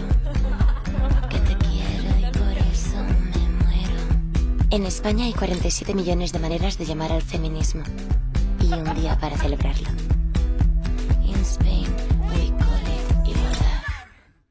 Bueno, bastante bien, bastante bien, ¿eh? Cris Mola, tengo que darte la razón. Tengo que darte la razón que está guay. eh, o sea, es inclusivo. Incluye también, además, a hombres, todo tipo de cuerpos, todo tipo de orientaciones sexuales. Me parece guay. O sea, me, esperaba una cosa, primero, mucho más cutre, mucho más forzada. Creo que está bastante bien. Estoy viendo, las feministas puristas dicen que no. Ah, no, porque no, le han no les ha gustado tampoco esto. Pero sí, es bastante, ¿no? Es bastante light, es un poco como un anuncio de Ikea, ¿no? O sea, que, que está muy guay, pero que es de ese rollo. Está, está bastante chulo. No lo digo como crítica, sino como que es bastante, vamos, no, no veo por qué alguien diría, no, es que este anuncio va contra todo lo que pienso. O sea, estamos ya en ese punto de enfado, de verdad, de, de considerar que ni siquiera este anuncio eh, nos está gustando. Joder, hombre, tampoco es eso. Tampoco es eso. Eh, yo, yo no soy del PP y me gusta Pablo Casado. O sea, quiero decir, todas, todas aquí podemos, podemos tener contradicciones, ¿no? ¿O qué? ¿O qué pasa? A ver, Pedro Sánchez. ¿Veis que Pedro Sánchez? A ver si pone alguna foto suya. Me hace mucha gracia eso cuando comunica a alguien que, algo que pone una foto suya. Eh, muy divertido, la verdad. Mira, mira. Eh, con Úrsula von der Leyen. Es que, es que es guapo el tío. Te puede gustar más o menos. Ahora, el tío tiene porte, el tío es guapo y mira dónde ha llegado, ¿eh? Con porte. Ahí, ahí es nada. A ver, Pablo Casado, danos una alegría antes de marcharnos hoy. Por favor, eh, queremos verte esa carita. Dinos que estás bien, dinos que estás vivo, por lo menos, Pablo, por favor, que ya no sabemos nada de ti. Eh, nada, es que no sabemos nada. Nada. O sea, desde el 1 de marzo, que retuiteó a partir de las 12 Pablo Casado, preside la Junta Directiva Nacional, y, eh, vamos, y puso su intervención anunciando que, básicamente, un, poco una dimisión en diferido, nada. O sea, no sabemos nada. Nada de él. Yo no puedo vivir así. Pablo, por favor, ponte en contacto con nosotras. Nosotras queremos saber de ti. Yo, yo sé que tú quieres mostrarte al mundo. Ven hasta el coño, hablemos. O sea, vente aquí. Fracasado ha ido por tabacos. Es el momento de invitarlo. Claro, es que no le quiere nadie. A ver si viene aquí. Ojalá. Yo os digo de verdad que ojalá viniera. Eh... Bueno, a Úrsula le da palmas el foto rojo con Pedro Sánchez. Totalmente, vamos, hombre, por favor, hombre, como pa, ¿no? Hijo, le tienes ahí tan cerca, que más huele bien Pedro Sánchez. Que yo he estado en ruedas de prensa y se echa bien de colonia, no sé cuál, pero se echa bien de colonia. El tío huele increíble, es alto así, tal, no sé qué, no, no, no. El tío, la verdad es que otra cosa no, pero porte tiene, imagen tiene de sobra. Eh, luego, tiene muchas cosas que no me gustan, o sea, a mí me parece un aburrido, eh, terrorífico, como me imagino a muchos y a muchas. Pero oye, pues mira, para un día, para un día tampoco está mal, ¿eh? ¿eh? Peores cosas, peores cosas nos hemos comido. Quiero deciros, mucha colonia, poca ducha. Estoy diciendo, no, no, yo creo que no, ¿eh? yo creo que las dos. Yo creo que, yo creo que las dos. Tiene pinta de sudar Sánchez también, ¿eh? Yo creo que sí. Por eso probablemente, por eso probablemente se ducha y se echa tanta colonia. Porque seguro que, que es de sudar. Le veo cara de viciosillo, estáis diciendo, bueno, esto, está, esto se está convirtiendo ya en una eh, conversación porno sobre Pedro Sánchez, que tampoco quiero yo aquí sexualizar al presidente del gobierno, por favor, eh, que ya bastante tenemos con lo nuestro. Oye, yo me voy a ir ya, que son eh, las 9.47 ya, bueno, toca hacer la cena y todo, o sea, es que esto no se puede, ¿eh? no se puede hacer toda la vez. Me voy a ir ya, recordad que mañana no hay programa, por cierto, suscribíos, porfa, gracias a los que os habéis suscrito hoy, suscribíos, son 3 euros y pico, si tenéis Amazon Prime os regalan un mes de suscripción, Así que veníos, suscribíos, que os necesitamos, os necesitamos para seguir haciendo más programas, para seguir creciendo, y os animo a que os suscribáis, pues para que sigamos existiendo y para que también los chicos de Ulisse y los chicos de Al Descubierto que van los miércoles puedan seguir con sus programas. Eh, Pedro Sánchez tiene cara de que suda. con esta frase, yo creo que ya me despido. Oye, ¿con quién os llevo? Os llevo con pandemia, os dejo con pandemia hoy, por ejemplo. Os hago un. ¿Con quién está hoy? Eh, ¿Con quién está hoy Julián? Bueno, creo que estaba con. con James Rhodes, ¿no? Creo que he visto hoy por Twitter que estaba por ahí con James Rhodes, que. Bueno, se ha pasado un poco de moda, ¿no? James Rhodes. O sea, como que estuvo de moda un tiempo, aplaudíamos todo lo que decía porque decía cosas guays de España y nos gusta. Nos gusta que, digan cosas buenas de España y sobre todo nos gusta si las dice un. eh, si las dice un inglés, ¿no? O sea, que es como, hemos ganado esta batalla. Nosotras sabíamos que era mejor eh, España que, Inglaterra, pero joder, que nos den la razón siempre está bastante guapo. Entonces yo que yo como que lo petó mucho, ahora lo está petando menos, ¿eh? Eh, ¿Qué estáis diciendo? Furor TV, pero están directos y nos han hecho antes, ¿no? Ah, no, no nos han hecho antes. ¿Furor TV o... o Pandemia? ¿Qué decís? A ver, ¿con quién? ¿Con quién? Furor TV. Furor TV nos han hecho antes. eh, nos han hecho antes Raid, creo. Bueno, no pasa nada. Eh, os hago con pandemia y no pasa nada porque otro día os hago, os hago con Furor TV. Si ya sabéis que aquí eh, normalmente siempre, siempre, a no ser que haya eh, un programa después del nuestro, eh, hacemos, hacemos raid a los compañeros. Así que os dejo con Julián Macías, darle mucho cariño, darle muchos saludos de mi parte. Mañana, a las que vayáis a la mani del 8M de Madrid, pues probablemente nos veremos si estáis por allí. Eh, id a las manis del 8M, movilizaos en el 8M, eh, haced lo que queráis, pero vivid el día del 8M, reivindicadlo. Y nada, eh, nos vemos aquí el miércoles a las 7 y media de la tarde. Chao, chao chicos. Voy a iniciar raid, iniciando raid en 3, 2, uno, ti, ti, ti, ti, ti, ti, ti, ti, ti. Vais para allá, ¿eh? Vais con Julián. Os estoy dejando con Julián. Decidle que ya casi es 8M, que deje de hacer, que deje de hacer directo. Que no sea acaparador. Iniciar raid. Ahí que vais.